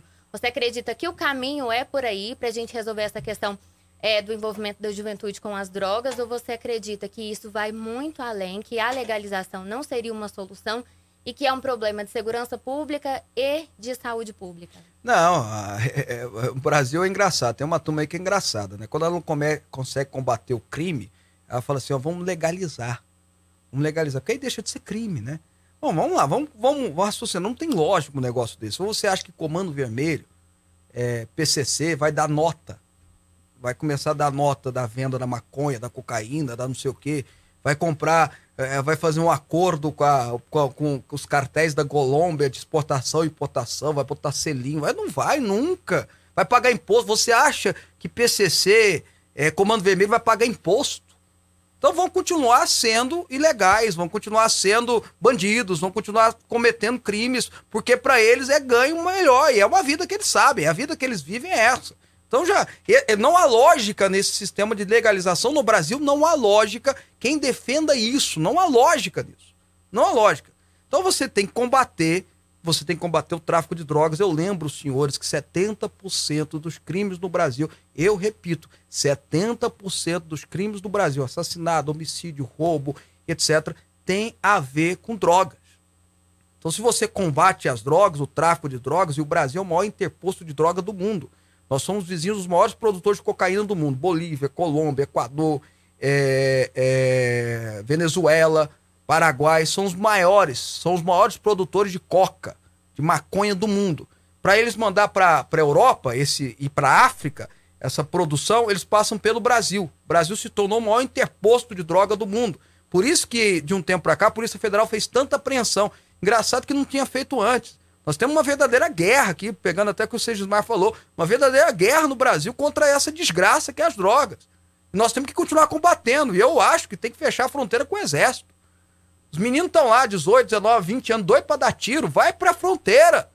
Vai policiar a fronteira. Não fica só no cartel marchando, jogando bola, fazendo exercício físico, até porque eles querem e precisam disso.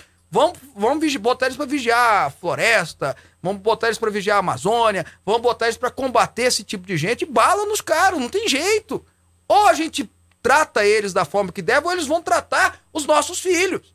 Eles vão tratar os nossos adolescentes. Eles vão tratar os nossos jovens. E aí, como é que fica?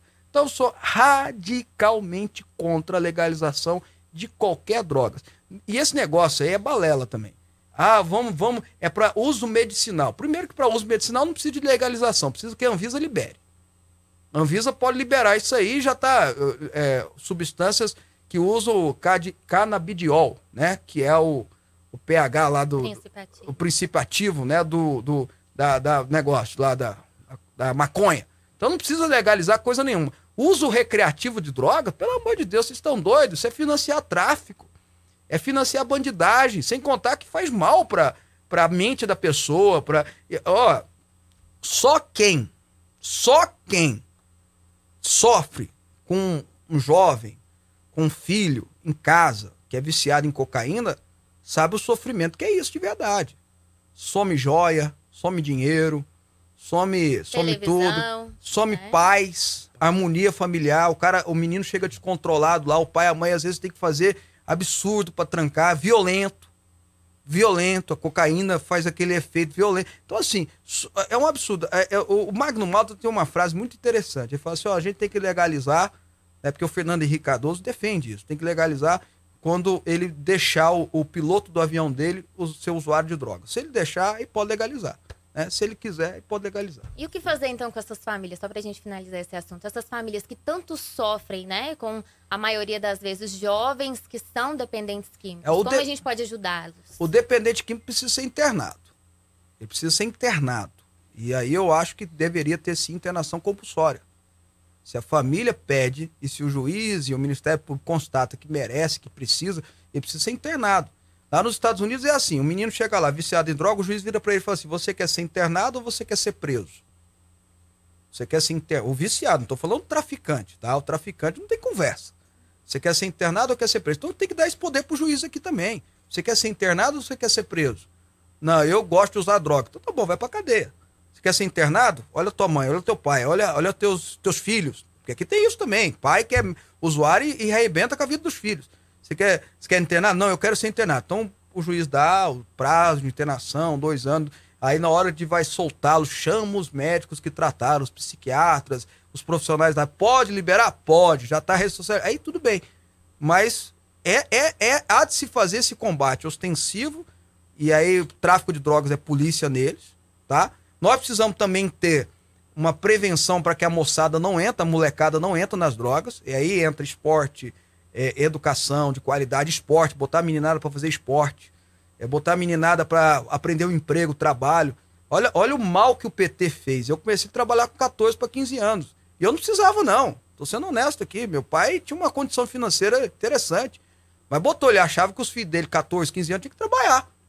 Então botou, eu fui trabalhar de office boy. E não foi na empresa do meu pai, não, viu, gente? Foi na Câmara de Vereadores de Goiânia, pra você ter uma ideia. Fui trabalhar lá, porque tinha que aprender. Fazer serviço de banco, fazer aquele negócio, que naquela época não tinha esse negócio eletrônico, então tinha que ir lá, pra entrar fila e tal e tal, que tinha que aprender. Aí vem o, o PT, assume e fala: não, não podemos deixar jovenzinhos trabalharem, não podem. E olha que a ideia é sempre baseada numa ideia interessante, porque tinha moleques, tinha meninos e meninas trabalhando em canaviais no Nordeste que realmente não estudavam. E esse, para esses, não, a gente tinha que chamar e falar: olha, eles têm que estudar, é, o estudo é primeiro lugar, né? Mas aquele que trabalha para uma, pra uma. Até uma questão educativa nele, que não atrapalha os estudos, por que não? Seja com menor aprendiz, seja com esse sistema maravilhoso, bonito que eles inventam, mas por que não? Por que não? Eu não entendo isso, né? E aí você faz isso, a pessoa que está trabalhando, que está estudando, que está jogando esporte, ela não pensa em entrar nas drogas. É a questão de Ela não prevenção. pensa, ela nem tem tempo, Ela né? nem tem tempo para isso, né? E, e- e geralmente desenvolve boas amizades, não as más amizades. E aí você tem aquele que é o usuário de droga, dependente de drogas, já é uma outra história, que ele nós precisamos tratá-lo como dependente de drogas. Entretanto, ele precisa ter consciência que ele está financiando eh, esse mundaréu de bandidos. Então, chega para ele, você quer ser tratado ou você quer ir para cadeia? Não, eu quero ser tratado. Então, é, tratamento compulsório. E olha só, você participa aqui do programa, Fábio Souza com você. Vamos dar uma atenção especial aqui aos nossos telespectadores que estão acompanhando a gente também. O José de Brasília está dizendo isso mesmo, Fábio, sou militar da Marinha, já fez muitas ações em Foz, por exemplo. Tem que deixar tudo isso na fronteira, fiscalizar geral, tudo e a todos. Para tudo lá. É, Mas sei o bem a problema é que quantidade nós- de drogas no Paraguai. O problema é que nós temos uma fronteira gigante, né? São quilômetros de fronteira no Brasil, se eu não me engano, 17 mil quilômetros, se não, for, se não me falha a memória. E essa fronteira gigantesca que nós temos, a maioria é floresta, né? Uhum. Por isso que tem que entrar exército, marinha, não tem jeito. É eles que tem que estar lá para policiar isso aí. Até que na fronteira com o Paraguai, com a Bolívia, que é aquela fronteirazinha que a gente tem lá, que passa carro, ali pode ficar a Polícia Federal, pode ficar é, o, o, os agentes afodegados. Mas no, no, na floresta, que jeito que tem, Robson? Tem que ser o exército, não cara. Tem, não tem jeito, né? E olha, tem mais participação chegando. Elisa Caetano de Águas Lindas está perguntando o seguinte, lembrando você pode perguntar o que quiser. É, eu quero saber do Fábio o seguinte: tem muitos deputados que, lógico, a gente sabe que é o poder legislativo, mas parecem executivo. Prometem de tudo um pouco.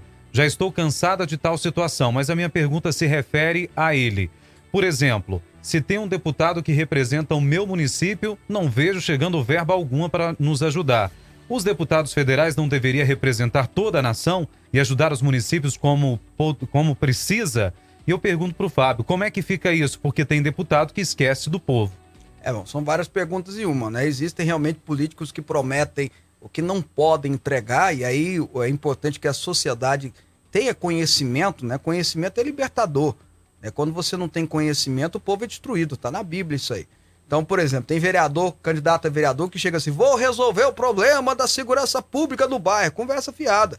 Segurança pública é responsabilidade do prefeito, é responsabilidade do governador. Então, quem pode falar alguma coisa nesse sentido é um candidato a deputado estadual. Vou dando esse exemplo. E ele pode falar alguma coisa nesse sentido, porque a responsabilidade é do governador, que é o chefe da polícia. Então, existe muita gente que promete o que não pode entregar e promete para ganhar a eleição, tá? Agora, como é que funciona o sistema político brasileiro? Nós elegemos deputados federais para nos representar em Brasília, no Congresso Nacional. São representantes, eles representam estados. Em Goiás são 17 deputados. Em Brasília, se eu não me engano, são nove deputados né, federais e tal. São representantes daquela região. Então, eles têm que buscar, sim, recursos para a região, buscar favorecer a região, defender a região, que ele, o Estado, no caso, né? Defender o Estado na qual ele faz parte ele tem que defender, porque tem brigas lá. Você imagina, os 17 deputados às vezes tem que enfrentar os 70 de São Paulo. E aí os 17 deputados têm que se unir. Porque senão vão ser massacrados pelos 70 de São Paulo. Por quê? Porque o deputado de São Paulo tem a obrigação de defender quem? O Estado de São Paulo. Os deputados de Goiás têm a obrigação de defender Goiás e assim consecutivamente. Repito, eleição de deputado federal é proporcional, não é igual senador, que é majoritária. Cada, cada estado tem três, não interessa se é São Paulo, que tem lá 40 milhões de habitantes e é o Acre com 500 mil habitantes. Todos têm três senadores. Até acho que tem que mudar essa, essa, essa ideia maluca aí, mas enfim, é assim. Para deputado federal é proporcional. E como ele é representante de um Estado, ele tem que ir atrás de recursos. E aí é as chamadas emendas. Ele tem emendas que são obrigatórias, que ele pode aplicar, tem emenda de bancada e agora tem emenda do relator. Que essa não é obrigatória, mas as demais são. Então, assim, o, o, o, deputado não só pode, como deve. E se o seu deputado da região sua, se for eleito, né? Está lá com mandato. Porque não adianta também, às vezes a pessoa me liga, o Robson, e cobra de mim. Ah, tem que votar sim. Você precisa votar sim. Eu falo, meu amigo, eu não sou deputado faz três anos. Eu não posso votar. Então a pessoa tem que saber se ganhou ou não, se está lá ou não. Se o deputado está lá e não está representando a sociedade, se ela teve voto na sociedade e não está representando a sociedade, querido, está na hora de mudar o deputado. Ele o... não está sendo um bom representante. Demite ele e contrata outro. Véio. E o Lucas, uh, Lucas não, perdão, o Edgar de Luziane, ele quer saber o seguinte, Fábio, o que que você achou da política do fecha tudo na pandemia do governador Ronaldo Caiado? Ridículo, horrível, fez mal, prejudicou muita gente, faliu muita gente. Eu até entendo que o primeiro mês da pandemia fechar tudo, aquele negócio, e, e, e se você lembrar bem, todo mundo concordou, né? Porque tava todo mundo preocupado, tava todo mundo com medo. Mas depois que vai se revelando que não é bem assim, depois que a população começa a sofrer por falta de dinheiro, é, a gente não pode esquecer, por exemplo, que lojista, comerciante, né, lojista, comerciante, ele, o comércio dele, a padariazinha dele, a mercearia dele, é o salário dele. Os 4, 5 mil reais que ele tira por mês lá é o salário dele. Aí ele ainda contrata duas pessoas. Se você fecha aquilo lá, ele não tem o salário dele, ele não leva comida para os filhos dele. Ele não paga as contas dele. E ainda vai ter que. Quem vai sair prejudicado primeiro é a dona Maria e o seu Zé que tá trabalhando para ele lá. Vão mandar ele embora. Porque ele, antes de fechar, ele vai mandar os caras embora. Então foi uma política insana, louca, não foi só do Caiado, evidentemente foi dos governadores, tá lá o, o, o Dória pagando caro por causa disso. A população, acho que lá não elege o Dória mais nem síndico de prédio. Né? Nem para vereador de Sorocaba ele dá conta mais. Então, assim, é, tá pagando caro por isso, porque foi uma política que se tornou equivocada, errática e que trouxe mais prejuízo. E diga-se passagem, o John Hopkins, a Joe Hopkins, né, que é a segunda melhor faculdade de medicina do mundo, soltou uma pesquisa publicada em revista científica que o, o lockdown salvou ninguém. Pelo contrário, prejudicou. Então, ó, foi totalmente equivocada, insana, errada, prejudicial e fez muito mal, não só à economia, como à saúde. E ó, Robson, se tem uma coisa, e é o nosso telespectador aí de Lusiânia, né? Se tem uma coisa que as pessoas precisam entender de uma vez por todas é que economia não tem como ver depois. Porque sem dinheiro não paga médico. Não é isso? Sem dinheiro não compra insumo, sem dinheiro não compra vacina. Sem dinheiro não, não tem respirador. Então, economia não pode ver depois. Não existe isso. Não existe. Não tem como fabricar dinheiro. Não existe isso. Fábio, com relação às reformas, né? as reformas, se fala muito da importância de se reformar. Nós tivemos aí duas reformas, não tem muito tempo, a reforma trabalhista, que reformou o código, a, consolidação das leis do trabalho lá de 1 de maio de 41 e tivemos de Getúlio Vargas, né, de passagem, já era antiga, precisava ser reformada, porém há alguns críticos da reforma trabalhista que diz que essa reforma, que ao mesmo tempo é, ajustou algumas questões como home office, trabalho em casa, entre outras coisas, acabou deixando o trabalhador mais enfraquecido. E há também muitos críticos da reforma previdenciária. Qual a sua opinião? Essas duas reformas, elas de fato foram importantes ou elas não conseguiram surtir os efeitos e, no caso da trabalhista, gerou os empregos que foram prometidos? Ó, a reforma trabalhista é importantíssima para que não se feche empregos. Né? Foi importante para que não se acabasse os empregos. Poderia ter gerado mais emprego, é verdade, mas ela poderia ter andado mais para frente também. Eu acho que ela foi tímida até. Eu acho que deveríamos ter andado mais. A nossa, a nossa questão aqui no Brasil de trabalhista é, uma, é diferente de qualquer lugar do mundo. Nem a França tem tantos direitos como nós temos aqui reservado aos trabalhadores. Sem contar que a justiça do trabalho aqui era uma justiça totalmente pró, pró ao empregador e o pró ao empregado e totalmente desprezando o empregador. O que a gente não pode esquecer é que a maioria das pessoas trabalham para o segundo setor. E do segundo setor, essa maioria de pessoas que trabalham, a maioria trabalha para o setor de serviço. São lojinhas, são comércios pequenos, são mercadinhos de vila, de rua. É a padaria do seu Antônio aí perto da sua casa. É, é o açougue do João. É a confecção da Maria. Se continuarmos com essa regra trabalhista para eles que estão gerando empregos em cima deles, eles não dão conta. Se tiver que exonerar alguém, fechou a empresa. Então a reforma trabalhista ela, ela surtiu um pouco de efeito, garantindo sim direitos e permitindo que o empreendedorismo aconteça no Brasil. Sabe, o, o, o a gente precisa, Segismar, é incentivar o empreendedorismo no Brasil. Vai ser a solução. Você sabe como que a Europa se reconstruiu depois da Segunda Guerra Mundial? Segunda Guerra Mundial destruiu a Europa, do, de cabo a rabo, de, de, da, da, da Inglaterra até a Alemanha. Sabe como ela se reergueu? Investindo em empreendedorismo, emprestando dinheirinho para o pessoal montar negócio. Foi isso que ela se reergueu e se tornou aí a Europa que a gente conhece hoje em menos de 100 anos. Porque investiu para o cara montar a lojinha dele, o comércio dele, a empresinha dele, a, a, a, né, a lojinha dele, enfim. Aqui no Brasil nós precisamos é, é, repensar a nossa forma de fazer emprego, gerar emprego e gerar renda, porque se a gente continuar com essas regras que ingessam, nós vamos ter um trabalho sério. Nos Estados Unidos, não tem esses direitos todos que a gente tem aqui no Brasil. Eu não estou falando que eu sou contra direito trabalhista, não. Estou falando que a gente tem, que refletir, a gente tem que pensar. Mas lá nos Estados Unidos, o cara perde o emprego de manhã, à noite ele arruma um emprego. Ele não fica desempregado um dia. A não ser que ele queira ajudar, receber a ajuda do governo. E tem gente que faz isso também. Pela também tem malandragem. Tem gente que faz isso também. Mas a maioria das pessoas que trabalham, gosta de ganhar dinheiro e precisa ganhar dinheiro, não é questão nem de gostar, né? É pagar os boletos no final do mês, né? É, é, eles precisam, eles pedem emprego de manhã e ganham, conseguem outra noite. É impressionante, mas não tem essa regra toda que nós temos aqui, que vale ao contrato do empregador com o empregado. Se desobedecer o contrato, vai para cima deles. Agora, sobre a reforma da Previdência, né? O problema é o seguinte: ninguém gosta de reformar a Previdência, ninguém acha que é necessário, ninguém gosta que mexa no seu futuro. Mas se não reformar a Previdência, e houve essa reforma, já melhorou muito, mas ainda precisa ser feito mais, nós não vamos ter dinheiro no futuro.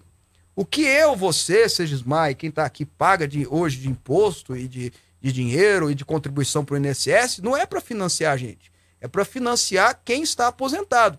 E tá certo, porque quem está aposentado contribuiu no passado. Construiu o Brasil que nós temos.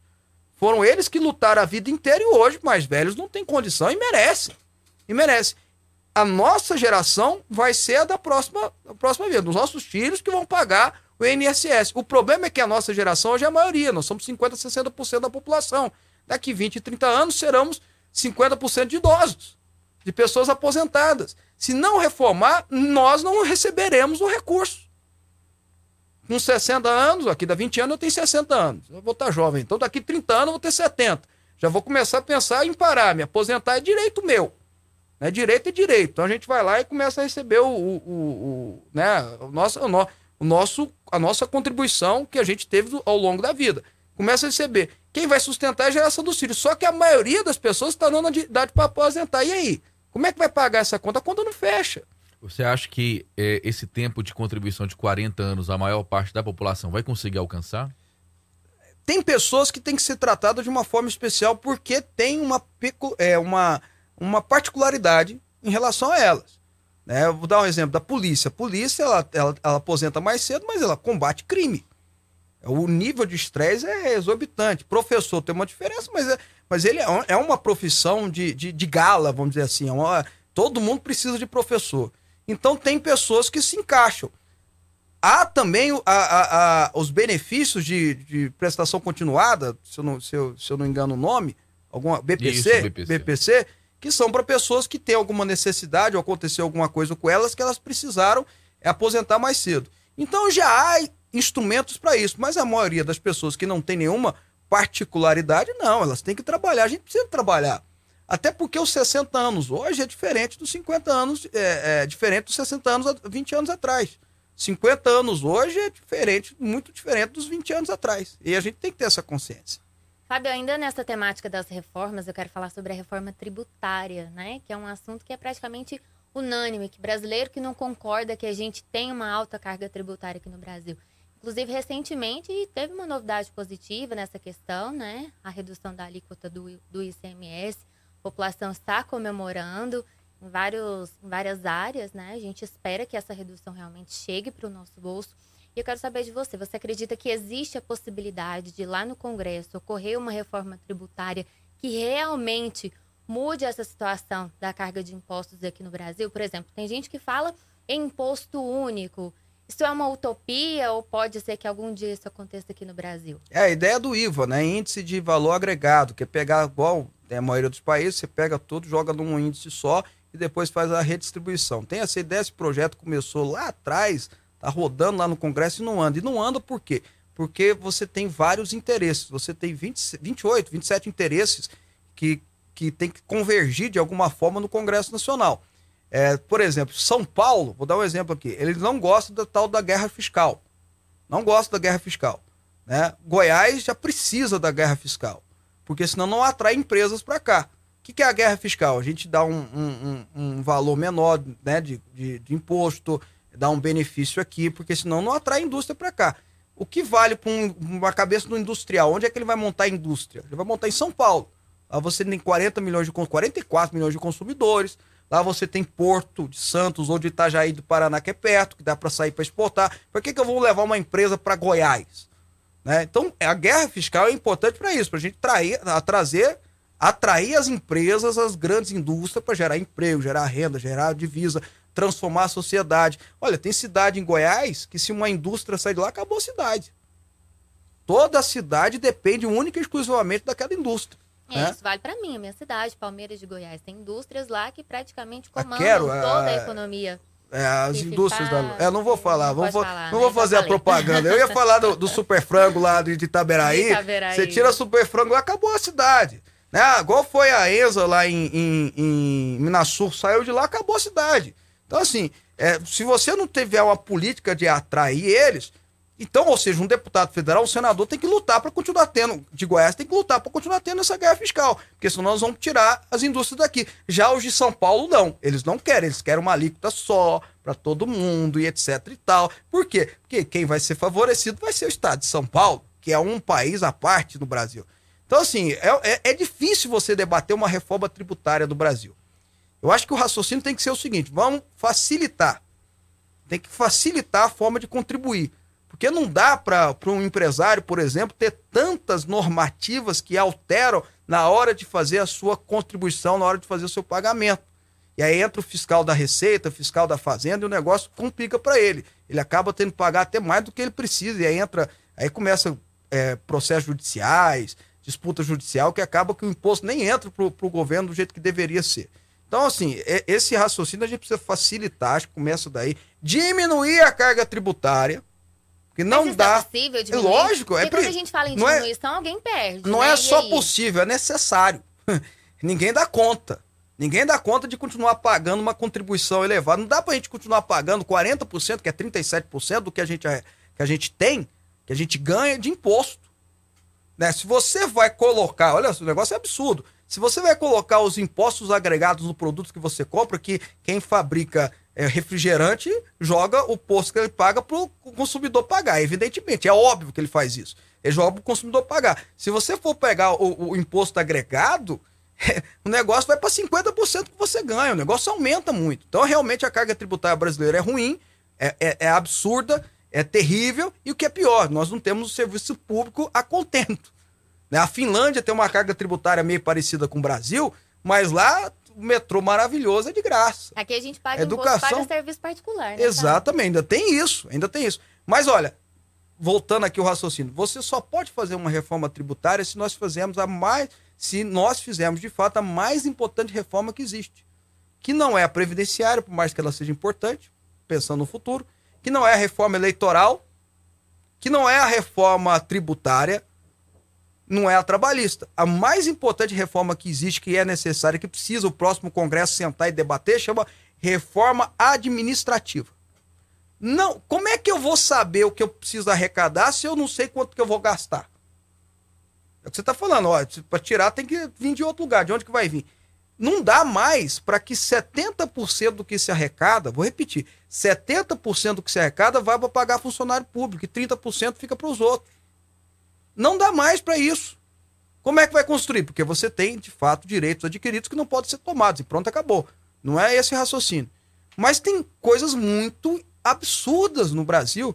Nós temos desembargador que ganha 200 mil reais por mês. Nós temos procuradores que ganham cento e tantos mil reais por mês. Nós temos funcionário público que ganha 40, 50, 60, 70, enquanto tem professor da mesma rede ganhando 3 mil. Essa disparidade precisa ser mudada. Não dá mais. Se a gente não fizer uma reforma administrativa no Brasil, o que adianta discutir reforma tributária?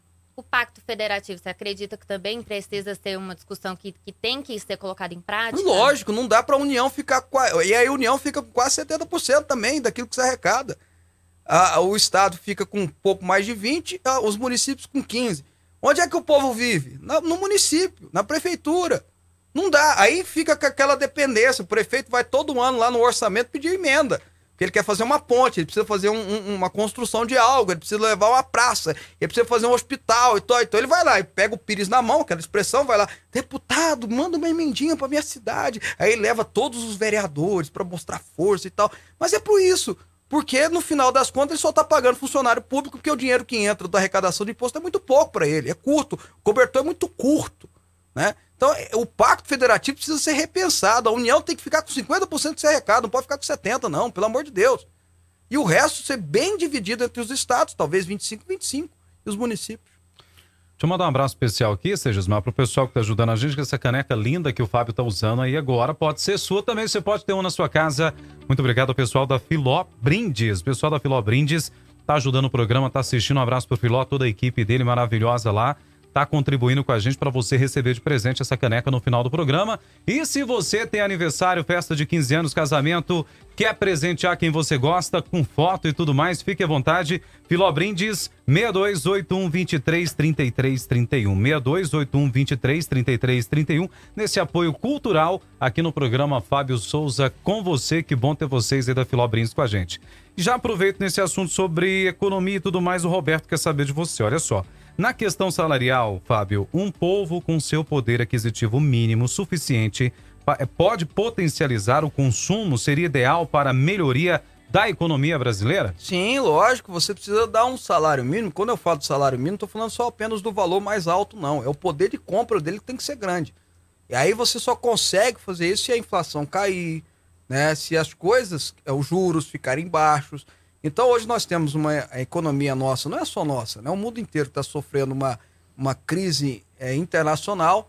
O mundo entrou em recessão, tá? Pode entrar em depressão econômica, ou seja, o mundo todo, tá? O único país que está bem, adivinha qualquer é, Robson. Vamos ver se acerta. O único país que está bem? É, a China. Só a China. o único país que economicamente está bem é só a China. O resto tá tudo com crescimentos pífios, devagarinho e com muita pancada na sua economia, porque foi, a pandemia fez isso, surtiu esse efeito todo. Impressionante como a China já estava preparada para atender e vender o que fosse necessário para, para a população no mundo em geral, né? Que, que coisa interessante. Mas enfim, então assim, uh, você precisa melhorar o poder de compra. O salário mínimo hoje está em R$ 1.300, mas ele não compra nada. Não paga um aluguel, não, não compra nada. A gente precisa melhorar o poder de compra e a gente só faz isso melhorando a economia. Pois é, Fábio, dentro dessa temática que você falou, inclusive aproveitando aí o, o, nosso ouvinte, nós temos no Brasil um dos maiores índices de desigualdade social do mundo, em outros países também isso é uma ferida muito é, é, aberta. E eu queria saber de você o seu, qual que é a sua, a sua opinião sobre a, a chamada meritocracia, que tem sido colocado muito em, em, em, evidência ultimamente, tendo em vista que nós vivemos numa situação, numa, num, num paradigma no Brasil de total desigualdade social. A gente, eu já entrei em várias escolas, eu vim de escola pública, já entrei. Basta entrar numa escola pública de Goiás, de qualquer parte do Brasil, vá no banheiro, cidadão, que você vai ver que da infraestrutura até o salário do professor é uma situação complicada. Então, como equalizar um jovem, uma criança que está num CME, que está numa escola pública, com aquele que tem acesso a cursos de inglês, tem, tá, tem, tem acesso àquela escola, né, que que aprove medicina, né, aquela famosa escola de Goiânia, entre outras no Brasil. Como que você enxerga essa, essa perspectiva de diminuir a desigualdade social aqui no Brasil, Fábio, para que a gente tenha justamente essa potencialização para que a gente tenha uma sociedade mais justa? Você acha que é algo muito complexo conseguir pelo menos minimizar essas essa, essa problemática que faz com que os ricos tenham ah, cada vez mais condições e informações para potencializar suas finanças e os pobres fiquem cada vez mais em situação vulnerável? Bom, complexo é, mas precisa ser feito. Não tem, nós não temos outra opção. Nós só vamos mudar o Brasil de fato quando nós tivermos educação de qualidade para todos. O que é a função do Estado? É dar oportunidades, é gerar oportunidades. O cidadão aceita ou não, pega ou não essa oportunidade. Essa é a função do Estado. O Estado não pode, além disso, né, na questão pessoal, ele gera oportunidade. Você tem a oportunidade de estudar, você tem a oportunidade de ter esse ou outro tratamento. Ah, mas eu não quero. Tá bom, mas aqui eu estou dando oportunidade para você. Essa é a função do Estado, essa é a responsabilidade do Estado. E a gente só vai conseguir fazer uma discussão de educação com qualidade, com seriedade, quando nós entendemos, primeiro, que nós precisamos investir pesado, maciçamente bem, e não pode ser investir de qualquer jeito. Porque, olha, a, a, o Estado, é o que, perdão, a educação é o que mais recebe dinheiro. É milionário. A educação é bilionária no Brasil mas é mal feito. O custo é investido de forma errada, equivocada, alguma coisa precisa ser mudada e alterada. Aí você falou do banheiro, é, do, da infraestrutura, né? Usou o exemplo do banheiro, que de fato é terrível. Mas a infraestrutura toda de uma escola pública. E eu te pergunto, por que, que a escola militar é diferente, então? Colégio militar. E ele é diferente, por mais que ele seja público, por mais que ele seja público, ele é público, ele é gratuito, mas é diferente. Os banheiros são diferentes, os meninos passam no vestibular. A educação é diferente. E aí, mas os professores. Então, são os professores, mas os professores são os mesmos da rede pública. Qual que é a diferença? A diferença é que você tem um, um sistema de educação baseado na disciplina, baseado na organização, baseado na meritocracia, baseado no mérito, de merecer, de correr atrás, de se desenvolver e por aí vai. Será que a gente não deveria, não digo o, o, a rigidez, né, a rigidez uma escola militar, mas o resto copiar também nos demais, nas demais escolas? Porque fica esse, esse negócio de liberdade, né, ser livre. Aí você chega lá, no adolescente tá fumando maconha, tá pichando muro, tá pichando parede, tá destruindo isso aqui. Não tá dando certo. Essa, esse sistema Paulo Freire não deu certo. Será que quantas vezes a pessoa vai cair na real para ver que não deu certo? Paulo Freire é um engodo, é um engano. Essa educação, a pedagogia do oprimido, só serviu para oprimir mais ainda. Foi a pedagogia para oprimir mais ainda. É um engodo, é um engano. Enquanto nós temos sociedades como a sociedade americana, inglesa, falando assim: olha, nós estamos preparando o pessoal para a vida. O que, que é a vida, gente? A vida é o seguinte: é, é, disputa no trabalho, é disputa para conseguir emprego, é buscar mais profissionalização. Não tem jeito, essa é a vida, essa é a realidade. Estão trabalhando para que a criança, desde a mais simples, a mais pobre, a rica, tenha esse acesso essa, qualidade, é, essa, essa oportunidade. Aqui no Brasil, não. A gente está falando, não, não passou de ano, coitado, vamos dar aqui ponto. Não... Teve uma época que não podia nem bombar.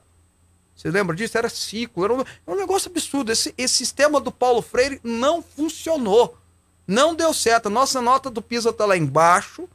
A nossa educação está lá, tá, tá, né?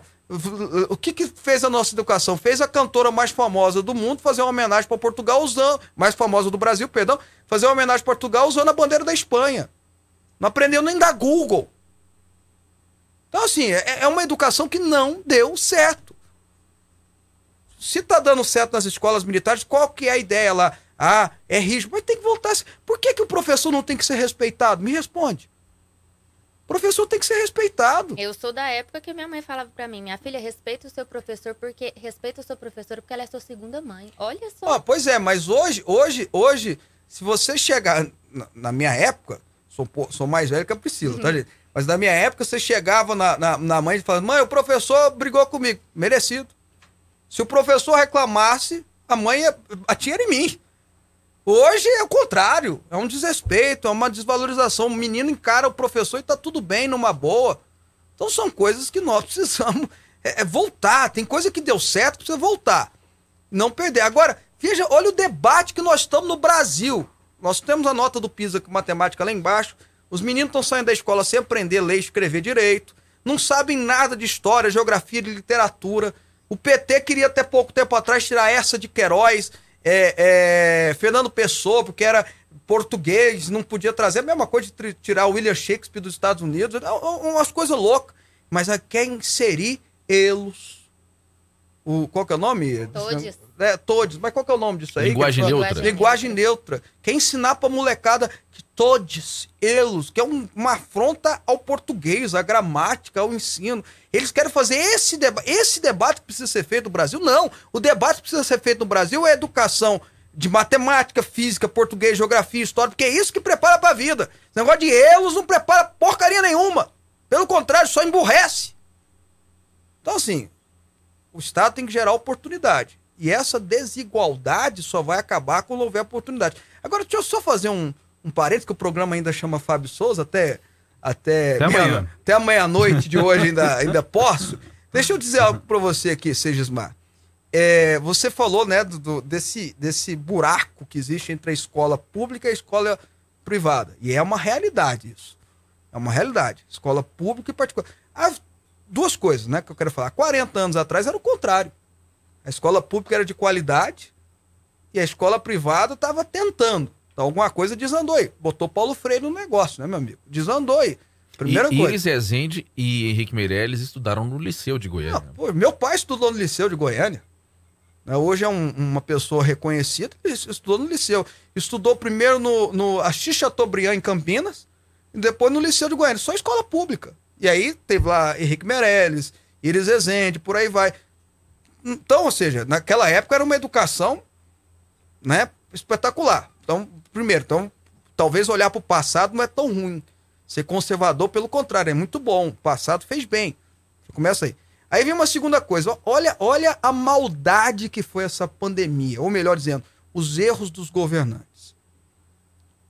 parou a escola. Ficaram um ano, mais de ano sem, sem aula. Tendo aula online. Você vê os alunos, até os alunos, até as crianças estavam querendo voltar para a escola. Porque não estavam aguentando. Professor, meu Deus do céu, são uns heróis, tem que dar um prêmio. Que eles fizeram para segurar menino. Você sabe o que é segurar menino na frente de uma tela? Que é isso, eles ficam, eles ficam para ver desenho, meu irmão, para ver aula. Então o professor tinha que fazer malabarismo, tinha que fazer tudo para botar o menino para aprender. Os professores queriam voltar da aula, que é diferente, é outra história. Já começa aí. Tá, mas o menino que tem recurso financeiro tinha internet em casa. Marromeno, mas tinha aula. E quem não tem recurso? E quem não tinha internet em casa? E é muita gente. Né? Muita criança. Então você aumentou ainda mais esse abismo. Aumentou ainda mais. Ó, segundo informações do Ministério da Educação, 4 milhões de crianças não tiveram no ano de 2021 nenhuma aula. 4 milhões de crianças, tudo passado de ano. E não podem cobrar isso deles, não, sabe por quê? Porque eles não tiveram culpa. Não tiveram nenhuma. A, a maioria dos pais, a internet tá no celular dele e o pai tem que trabalhar. Como é que fica? Então você veja a maldade que foi essas decisões. E outra coisa, aí alguém vai dizer, Fábio, mas a vida é mais importante. Vamos raciocinar um pouquinho aqui. Um menino na, na, em casa, sem o pai sem a mãe vigiando, brincando na rua, tá à mercê de traficantes, tá à mercê de coisa ruim acontecer, de coisas piores até, de pedófilos e tal. Tá. Ele não. Menino, se você não falar com ele, não põe máscara. Se não lava a mão, não passa álcool em gel. Não é verdade? O pai e a mãe tá Sim, tá trabalhando. Verdade. Vamos lá. Não era mais fácil ele estar tá na escola, não? Lá a tia ia mandar botar máscara.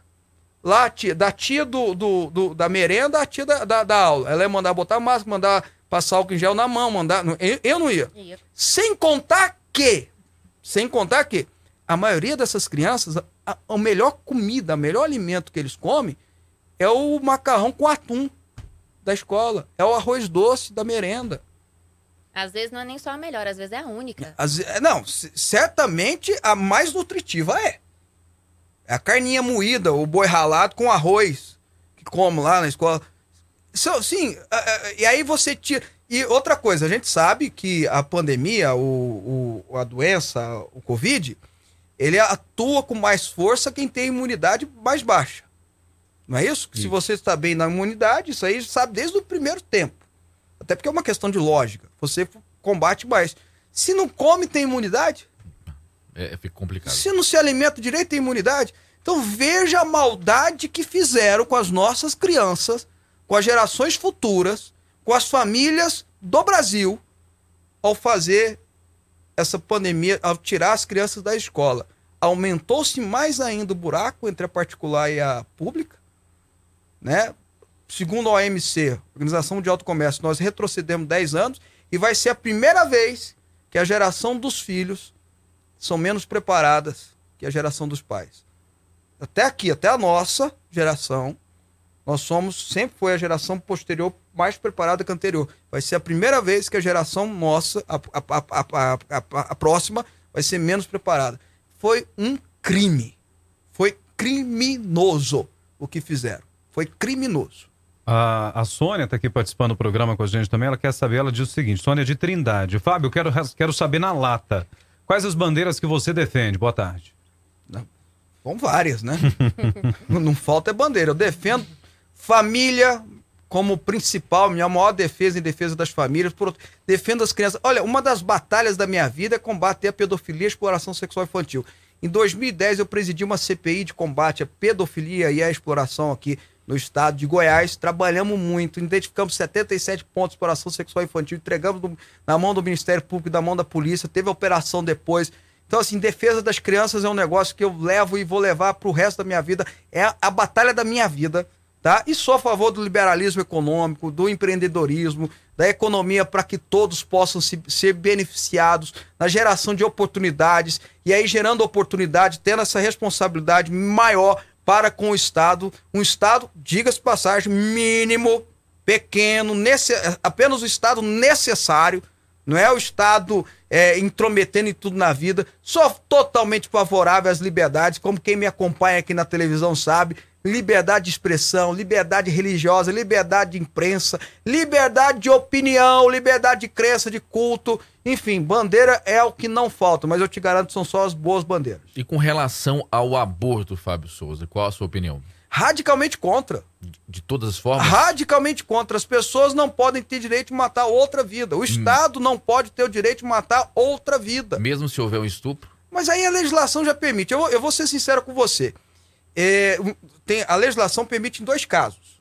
Em dois casos. Está na, na lei. Ela permite quando há uma questão de estupro e quando, há um, quando a mãe corre risco de vida. E agora, uma interpretação do STF, agora não, de, de um tempo para cá, uma interpretação do STF permite, em casos de crianças anecéfalos, né, que, na, que não estão gerando o seu cérebro, né, ter essa permissão.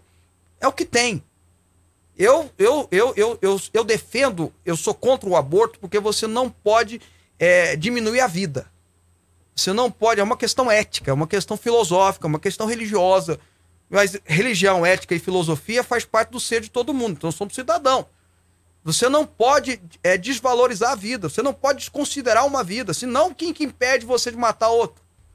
O que, que impede uma vida, o que, que impede o médico escolher quem é que vai ser cuidado ou não no hospital?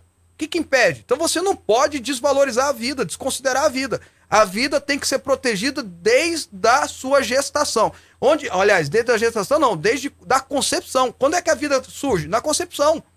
A vida surgiu. Essa vida precisa ser protegida.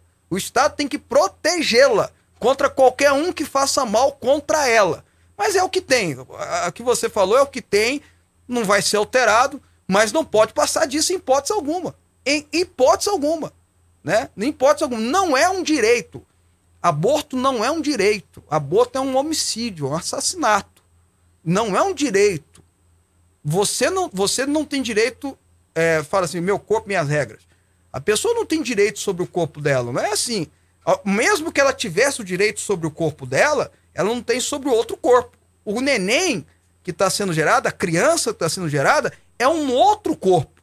Tanto é que existe é bebê de aluguel, é barriga de aluguel. de aluguel. Existe barriga de aluguel, que é o sêmen de um pai biológico com o óvulo de uma mãe biológico, faz a concepção, coloca na barriga de outra pessoa. Geneticamente, aquela criança não tem nada a ver com a pessoa que está gerando. Porque elas são filhas de outra pessoa. Então, é a prova que não existe. É, a criança que está sendo gerada não é uma extensão do corpo.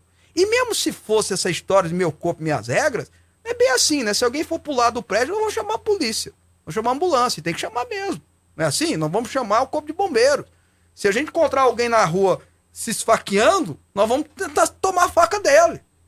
Não é assim? Aí ele vai falar: não, meu corpo é as regras, eu posso fazer o que quiser. Não, não é assim, não é bem assim. Né? Não é bem assim. Então, vamos parar com esse, esse discurso é, ideológico, que de fato é um discurso. Eu não entendo. Esse discurso é fascista. O aborto é um discurso fascista. Porque é o que Hitler defendia, por exemplo. Esse é um discurso fascista. A gente tem que defender a vida em, é, sabendo que toda vida importa. Olha, é, como é que é? Black Lives Matter, né? É. Vidas negras importam. Concordo. Inclusive as da barriga da mãe. Todas as vidas importam, inclusive os nenéns. Não esqueça disso. O Fábio, falando em defesa da vida, o que, que você acha da legalização do porte de armas? Tem gente que acredita que todos os cidadãos têm que ter esse direito de possuir e andar armado para se defender na ausência da segurança pública. E tem gente que acredita que esse é um direito que deve permanecer apenas nas mãos dos profissionais especializados. E você? Eu quero, antes que o Fábio responda, eu quero convidar os nossos ouvintes e telespectadores para mandarem a opinião também, porque eu acredito que esse é um assunto que todo mundo tem que opinar. Fábio Souza, você é a favor? Não, eu sou a favor da liberdade. A pessoa tem o direito de se proteger, de ter a arma. É lógico que são armas que dá para o uso pessoal. Não é uma bazuca dentro de casa. São armas que dá para o uso pessoal, evidentemente. Mas são liberdade. A pessoa tem o direito de fazer essa liberdade. Mas não é uma questão só de liberdade, não. É uma questão de lógica. Porque você tem. O Estado, por mais bem equiparado que seja, o nosso não é. É, eu tô falando de polícia, não é, a verdade é. Mas por mais que seja equiparado, não dá para a polícia estar tá presente em todos os lugares. Vamos lá, uma pessoa que mora na fazenda, e aqui em Goiás tem muita gente que mora na roça, mora no sítio, mora na fazenda. O bandido entra lá. Se ela não tiver armada, ah, liga pra polícia. Até a, polícia, a viatura da polícia chegar, o bandido já fez de tudo e mais um pouco. E já foi embora. Né? E já foi embora. E aí, como é que fica? Né? A cidade de, de, de Tapuranga, esse dia para trás, a, a, tiveram um assalto no banco lá. Esse dia para trás, fizeram aquele negócio, tentaram fazer um cangaço lá. Só tinha uma viatura na cidade. O que, que eles fizeram?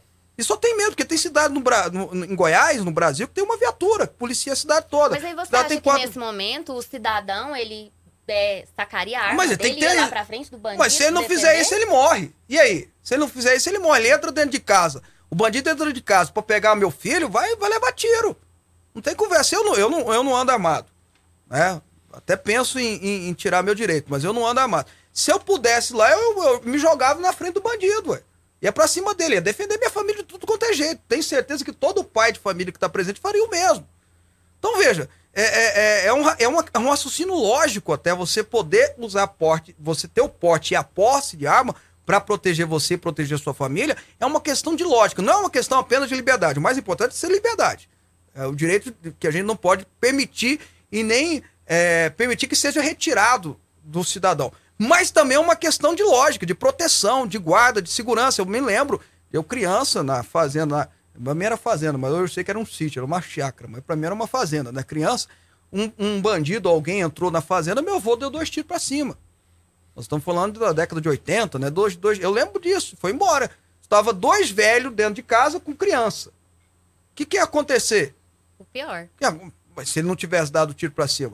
É só lembrar do Lázaro aqui, ó. O Lázaro entrou na fazenda, matou o homem, a esposa, o filho, não foi isso? Aí foi na outra. Na hora que chegou na outra, o cara tava armado, levou tiro, foi embora. Então é só é uma questão de lógica e de raciocínio. Agora, lógico, lógico, lógico que tem que ter regra, não é sair comprando arma. E eu acho que as regras hoje no Brasil são até extremamente rígidas. Então, para mim é uma questão de liberdade, de lógica, e é lógico que tem que ser também com pessoas que passam nos testes devidamente feitos pela Polícia Federal, pelo Exército, enfim, e aí poder usar arma. Até porque, ô Priscila, bandido não compra arma legal, não. Não adianta tirar as armas legais. Bandido compra arma no, no na Deep Web, é no mercado negro, não pode falar é mercado é negro, né? Agora fala. Né? Não pode falar mercado negro, mercado não sei o que agora aí, né? É mercado, é mercado ilegal, pronto. É de lá da fronteira, volta, passa, passa a rua, né? E, e, vem cá, então ele não vai comprar, ele não compra arma legal. Quem compra arma legal é cidadão de bem. Vamos falar a verdade? É essa, é policial, é cidadão de bem. Bandido compra na web, é, deep web. Aí vai. E como que fica, por exemplo, no começo do programa você falou, né, desse caso trágico, emblemático do, do rapaz, aliás, nem, nem posso chamar de rapaz, que eu desrespeito os rapazes, né, do ser que assassinou aquele senhor e tudo indica que seja por conta de, de do relacionamento dele com a filha. Que era abusivo, né? Inclusive, né? E a gente vê milhares e milhares de relacionamentos abusivos, de homens que agridem as mulheres e que ali no momento, né, de, de do descontrole, ele agride com o que ele tem por, por é, perto. É, se tiver uma arma perto, mas, é, mas se, se, tiver uma faca, ele vai fazer. Se tiver uma faca, ele vai fazer. É, é a índole do cara, é a malignidade que tá no cara. Se ele tiver uma faca. A, a, a Suzana matou os pais com um taco de beisebol. Que os pais trouxeram pro irmão mais novo numa viagem pro exterior. Então, assim, a pessoa é da índole. Essa pessoa tem que. Tem que, tem que, bom, tem que ser responsabilizada. Você quer uma coisa? Vamos, vamos começar. O seu, o seu João que morreu era policial civil aposentado. Ele não estava armado na hora. Mas ali mesmo se tivesse, acho que teria é, tempo de reagir? Da, é, da forma como bom, as coisas aconteceram? É, então, mas é então, o cara ia fazer, o cara ia fazer de tudo quanto é jeito. Se o João tivesse armado, talvez ele poderia reagir, talvez poderia tirar a arma, alguma coisa assim, enfim. E ele tem, provavelmente o seu João tinha posse de arma, tinha, tinha porque era policial civil, né, aposentado, então tinha. Então assim, dependendo da índole do cara, ele vai fazer. Melhor você ter uma arma para se proteger. Que vai fazer. E vou além, eu, eu, vou falar um negócio aqui que vai assustar, porque eu sou pastor e sou pastor de verdade. Sou crente de verdade, não sou igual essa turma aí, não. Sou pastor de verdade, sou, sou militante cristão. Mas eu vou falar a verdade. Se entrar na minha casa para fazer alguma coisa com meus filhos ou com minha esposa, se eu tiver armado, eu miro no meio da testa. E acho que todo mundo devia fazer o mesmo. Seu Gismar? Bom, Fábio, é, a gente tem um sistema político, infelizmente no Brasil, totalmente desacreditado. Não podemos falar que todos os políticos são corruptos, né? há exceções sim, mas infelizmente a população está desacreditada, não é de hoje, há, há muito tempo isso tem acontecido. é, a gente tem visto, inclusive, é, falta de escrúpulo. Há pouco tempo atrás, Lula estava com Paulinho da Força, depois Paulinho da Força estava votando a favor do impeachment da Dilma e agora eles estão juntos novamente. Lula e Alckmin, que foram opositores ferrenhos, nas eleições presidenciais. Em vergonha, mais, né? Estão juntos, né? Eu vi Alckmin falando, Lula presidente e tal. Você viu? É, e, Entendi, aí, né? e aí a gente vai vendo esse tipo de situação, não só na esquerda, na direita a gente tem visto também, né? Valdemar Costa Neto, que já estava de um lado, já está de outro, e aí vai indo. A gente tem visto cada anomalia que é complicado. Eu queria saber de você o seguinte, Fábio. É, dentro dessa perspectiva, você acredita, você que foi o mais jovem vereador aqui em Goiânia, quando eleito, você que foi o mais jovem presidente da Assembleia Legislativa, né, chegou a presidir a Lego, é, também foi deputado federal. Por tudo que você viu, lógico, talvez não exista um, um, estudo acadêmico sobre isso, mas a sua percepção é que a maior parte dos políticos realmente não tem o devido escrúpulo, é uma exceção dos políticos que estão realmente é, preocupados com a população. E eu emendo outra pergunta. Tivemos recentemente a Tabata Amaral do PDT, que é, o partido pressionou muito porque ela votou favorável à reforma da Previdência. Inclusive, o próprio Ciro Gomes foi quem a levou para o PDT, né, foi muito severo com relação a isso. E ela mudou de partido, né? E ela mudou de partido. É, existe liberdade política ou, ou o, o, parlamentar, nesse caso, né, falando de parlamentar, ele tem que seguir o partido? Bom, eu, eu, eu sigo o partido. Bom, enquanto eu estava afiliado no partido na qual eu era afiliado, é, eu segui o partido quando eu concordava com o partido. Eu acho que o parlamentar, quando ele é eleito, quando ele é escolhido, ninguém vota em partido no Brasil, vamos falar a verdade, todo mundo vota em pessoa, ele tem, ter, ele tem que ter a coragem de representar as pessoas que acreditaram, que votaram nele, ele tem que fazer isso com boa consciência. Né? Mas, de fato, a política brasileira, muitas vezes, por, pelos inúmeros escândalos de corrupção, pela corrupção institucionalizada que nós tivemos durante 13 anos de governo da esquerda no Brasil, foi, foi diferente. Tinha corrupção antes? Lógico, óbvio que tinha. Óbvio que tinha. Tinha gente que merecia estar preso? Lógico, óbvio que tinha. Mas nunca foi institucionalizado. Foi uma instituição política ao ponto de termos na Odebrecht um departamento só para pagar propina, para organizar as propinas. É um negócio de louco que a gente viu no Brasil. Então, é, é, devido à corrupção também, tem muita gente que fala mal da política com razão. Né? E ainda tem esses casos. Né? O Alckmin, que até pouco tempo atrás era tido como um político até correto, bom governador de São Paulo, até que foi reeleito eleito quatro vezes governador de São Paulo, vai lá e apoia o Lula, que há quatro anos atrás estava dizendo que o PT quer voltar para a cena do crime. Foi fala do Alckmin. É uma vergonha. É lógico isso que descredibiliza todos, toda a classe política, mas a remanescente, sabe, Sérgio Maia? Em todas as casas legislativas que eu passei, como você falou, eu passei em três. É, encontrei gente boa. Pessoas preparadas, capacitadas, que querem discutir, debater o Brasil. Algumas até que pensam diferente de mim. Mas não são desonestas, estão lá trabalhando, estão lá querendo discutir, estão querendo convergir para o melhor do Brasil e tal. Então, o que falta para a população, na minha opinião, é descobrir quem são os políticos que, aqui, que assim fazem. Que são bons, que são corretos, que, que pensam no Brasil, que têm credibilidade, que não tem ficha corrida, capivara, e sim ficha de serviço prestado. Tomar cuidado com esse negócio de votar em gente que é bom na internet só. Bom na internet é bom, mas tem, tem serviço prestado? Fez alguma coisa para a sociedade? Senão vamos eleger Arthur Duval da vida, porque Arthur Duval teve meio milhão de votos só pela internet. Gabriel Monteiro, que está sendo tão questionado, só pela internet. Então, assim, descobrir quem são esses políticos e votar neles. É isso que vai fazer a diferença no Brasil. Eu repito, tem gente boa. Tem gente que quer. E já tô, tô acabando, já. Só fica tranquilo. tem gente que quer mudar o Brasil. Tem gente que está preparada, que quer apresentar-se socialmente para fazer a diferença. O que falta é o brasileiro descobrir quem são elas, né? Quem são essas pessoas, tá bom?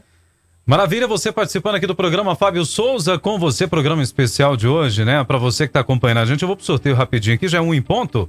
Na sequência aqui na programação já já tem o Jornal Tarde News.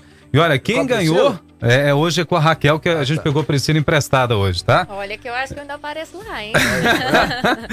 Oh, meu Deus do céu. Fábio, o Fábio vai responder uma pergunta que eu tenho pra ele. Já já estão perguntando aqui no WhatsApp. Olha, quem ganhou as canecas? Vamos lá. Patrícia Maria de Senador Canedo, final 7137. O Roberto de Goiânia, final do telefone 2586. Giovana Peixoto de Brasília, 0047. A Renata de Anápolis, 0243. Ana Flávia de Aparecida de Goiânia, 5734. Valdirene Brito, aqui de Goiânia do Centro, 3550. A Juliana Valadares do Jardim Planalto, 1917. O Dilson Alves, aqui de Goiânia, 5193, final do telefone. Davi Alves de Araújo do Jardim América, 7300. Iraídes Gomes, aqui de Goiânia, 6986. E os dois livros saiu aqui para Brasília. Um livro saiu para Brasília, Josaí de Brasília, final telefone 5427 e para o Geraldo Martins de Goiânia, 0268. Vocês podem buscar aqui na Rede Fonte de Comunicação a partir de amanhã e quem é de Brasília e de outros lugares a gente vai enviar para você que é fora do estado de Goiás, tá bom? E uma última pergunta para a gente encerrar. Ó, ó, Sim, Tem, tem umas participações aqui interessantes, viu? Muitas. E, e aí eu não tenho como eu fazer mais o programa, mas vocês repercutem aqui. Por exemplo, Hum. ah, que é um- uma coisa para ser discutido. A Gersina está dizendo assim: bom dia, ah, me chamo Raquel, perdão. Nas, ah, nas delegacias de Goiânia existem relatos, porém não, div- não divulgo que 60% dos casos Maria da Penha são falsos. Eu não sabia disso, nem sei se esse, esse fato é verdadeiro. Mas tem os 40% são verdadeiros que precisam ser protegidos e guardados. Daí que é a importância da polícia fazer a devida investigação. É um assunto pra vocês levarem aqui pra frente depois, viu, Robson? É, com certeza a gente vai falar sobre também, isso. viu? Que tem gente aqui sugerindo coisa aqui. É muita, mas muita participação. Agradecendo o nosso telespectador. Quero agradecer o Segismar Júnior, jornalista com a gente aqui. Obrigado por participar do programa. Segismar, valeu mesmo. Robson, Fábio Souza, Priscila, toda a equipe técnica. Foi uma honraria estar aqui. Fábio, boa sorte na sua corrida. O que eu ouvi muito dos políticos que você entrevistou aqui de Goiás, inclusive lá na Câmara mesmo, foram muitos políticos lamentando que você não tinha ganho as últimas eleições. Então, boa sorte para você. Obrigado. Fico honrado e feliz. Priscila Ávila também, obrigado. A nossa apresentadora aqui do Jornal Tarde News, também editora-chefe do Departamento de Jornalismo da Rede Fonte e apresentadora com a gente. Obrigado. Eu que agradeço por poder ter estado aqui nessa sabatina com o Fábio Souza. Para mim foi uma honra estar presente nesse momento e desejo boa sorte ao Fábio. Ai, boa sorte pra você também, pro neném aí. Vamos, nós estamos fazendo aqui um bolão pra saber se é menino ou menina. Vamos ver quem que, que, que Logo, vai logo dar. a gente descobre. E olha só, gente, o Só Fábio... pra explicar, né? A Priscila É. tá grávida, né? É só isso. a Tá? Priscila tá grávida. A Priscila e o Plínio, né? É. Olha só, a, a última pergunta de hoje vou deixar para ele, que hoje o programa Fábio Souza com você dá uma pausa por causa da legislação eleitoral. Amanhã começa o programa Fonte com você, comigo e a Juliane de Francesco Antônio. Mas tem uma pergunta interessante aqui do pessoal, viu, Fábio? Ah. Pergunta pro Fábio aí: você será candidato a quê, Fábio? Não, hoje eu sou pré-candidato a deputado federal. Sou pré-candidato a deputado federal, por isso que, segundo a legislação, eu preciso deixar de fazer programas hoje. Amanhã vocês não vão me ver mais na televisão aqui, por causa da legislação. A lei diz isso, volto em outubro, né? E eu sou pré-candidato a deputado federal. Eu tive um ciclo de deputado estadual, dois mandatos, tive um mandato de deputado federal e me senti na responsabilidade de ser candidato. É uma responsabilidade que eu sinto que veio de Deus mas de gente também que acredita em mim. É lógico que quando a gente se coloca como candidato, a gente vai para o escrutínio público. Então depende muito da vontade popular, né? De querer ter a gente como seu representante e tudo mais. Então eu vou para o escrutínio público. Eu achava até que os... vocês não perguntaram nada dos ministros do STF e tudo mais, mas enfim, acho até que se os ministros querem mudar a legislação, por exemplo, que tanto fazem, deveriam entregar a toga esse candidato, né? Mas enfim, eu como eu quero mudar e ver muita mudança do país, eu vou, me apresento como pré-candidato, né? E aí vem as convenções, e na convenção eu não passar, eu volto antes, viu, Robson? Mas se eu passar, espero que passe, aí eu só volto em outubro mesmo, tá? Foi um. E é por isso que eu vou pedindo aqui licença pro meu telespectador, pro meu ouvinte, pra gente que me acompanha há tanto tempo, tantos anos, me justificando a eles. É eu que tô na, como eu tô falando essa semana, tô na rádio desde os meus 14 anos de idade e que faço TV ininterruptamente desde 2005, estou saindo esses 90 dias, esses três meses, devido à força é, da lei, para, para me apresentar como pré-candidato. Por isso vocês não vão me ver aqui por um tempo, mas em outubro a gente volta aí para muita, muita pancadaria organizada, né, Robson? pra muito. Mas o Robson vai continuar aqui, meu gente. O Robson, a Juliane, eles vão. Pode cutucar ele aqui, lógico. O Robson é mais extremado que eu, é, É um mais pouquinho. extrema direita e tal, enfim, mas tudo bem. Mas vai dar certinho aí, tá bom? Continua Ah, sim. Inclusive, eu gostaria que vocês aqui da televisão continuassem com a campanha. Casemos o Robson, por favor. Continue. Continue, Não continue, tem, não continue, tem, não tem. continue com isso. Nós vamos conseguir. Unidos venceremos. O Nós seu vamos é uma conseguir. ordem. Nós conseguiremos, tá? Né? Pois é, né? Pois é, tem que deixar o vermelho no final Ó, do programa de Vol- hoje mesmo. Volta, volta o programa pra mim agora. Ah, Vai, vai. Pode, Um por abraço favor. pra você, Robson. Boa sorte. Obrigado, Fábio. Uma honra estar contigo dividindo essa bancada, gente. E logo, logo, daqui a rapidinho, o Fábio vai estar de volta com a gente. Na sequência, você fica com o jornal Tarde News pela Fonte TV. Aqui na programação da Fonte FM, você fica com as top 10. E amanhã volta a programação normal com o programa do Apóstolo César Augusto aqui, né? Verdade. Não pode esquecer disso. Bom, gente, ó, obrigado pelo carinho, obrigado pela audiência, obrigado pela atenção. Amo, amo fazer rádio, amo fazer televisão. Em outubro eu tô de volta, ó. Tá bom? Amor bom aqui, tá bom? Gente, e ó, juízo, hein?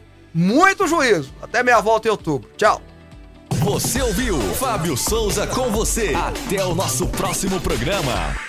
Você está ouvindo Rádio Aliança M1090 e Fonte FM Digital.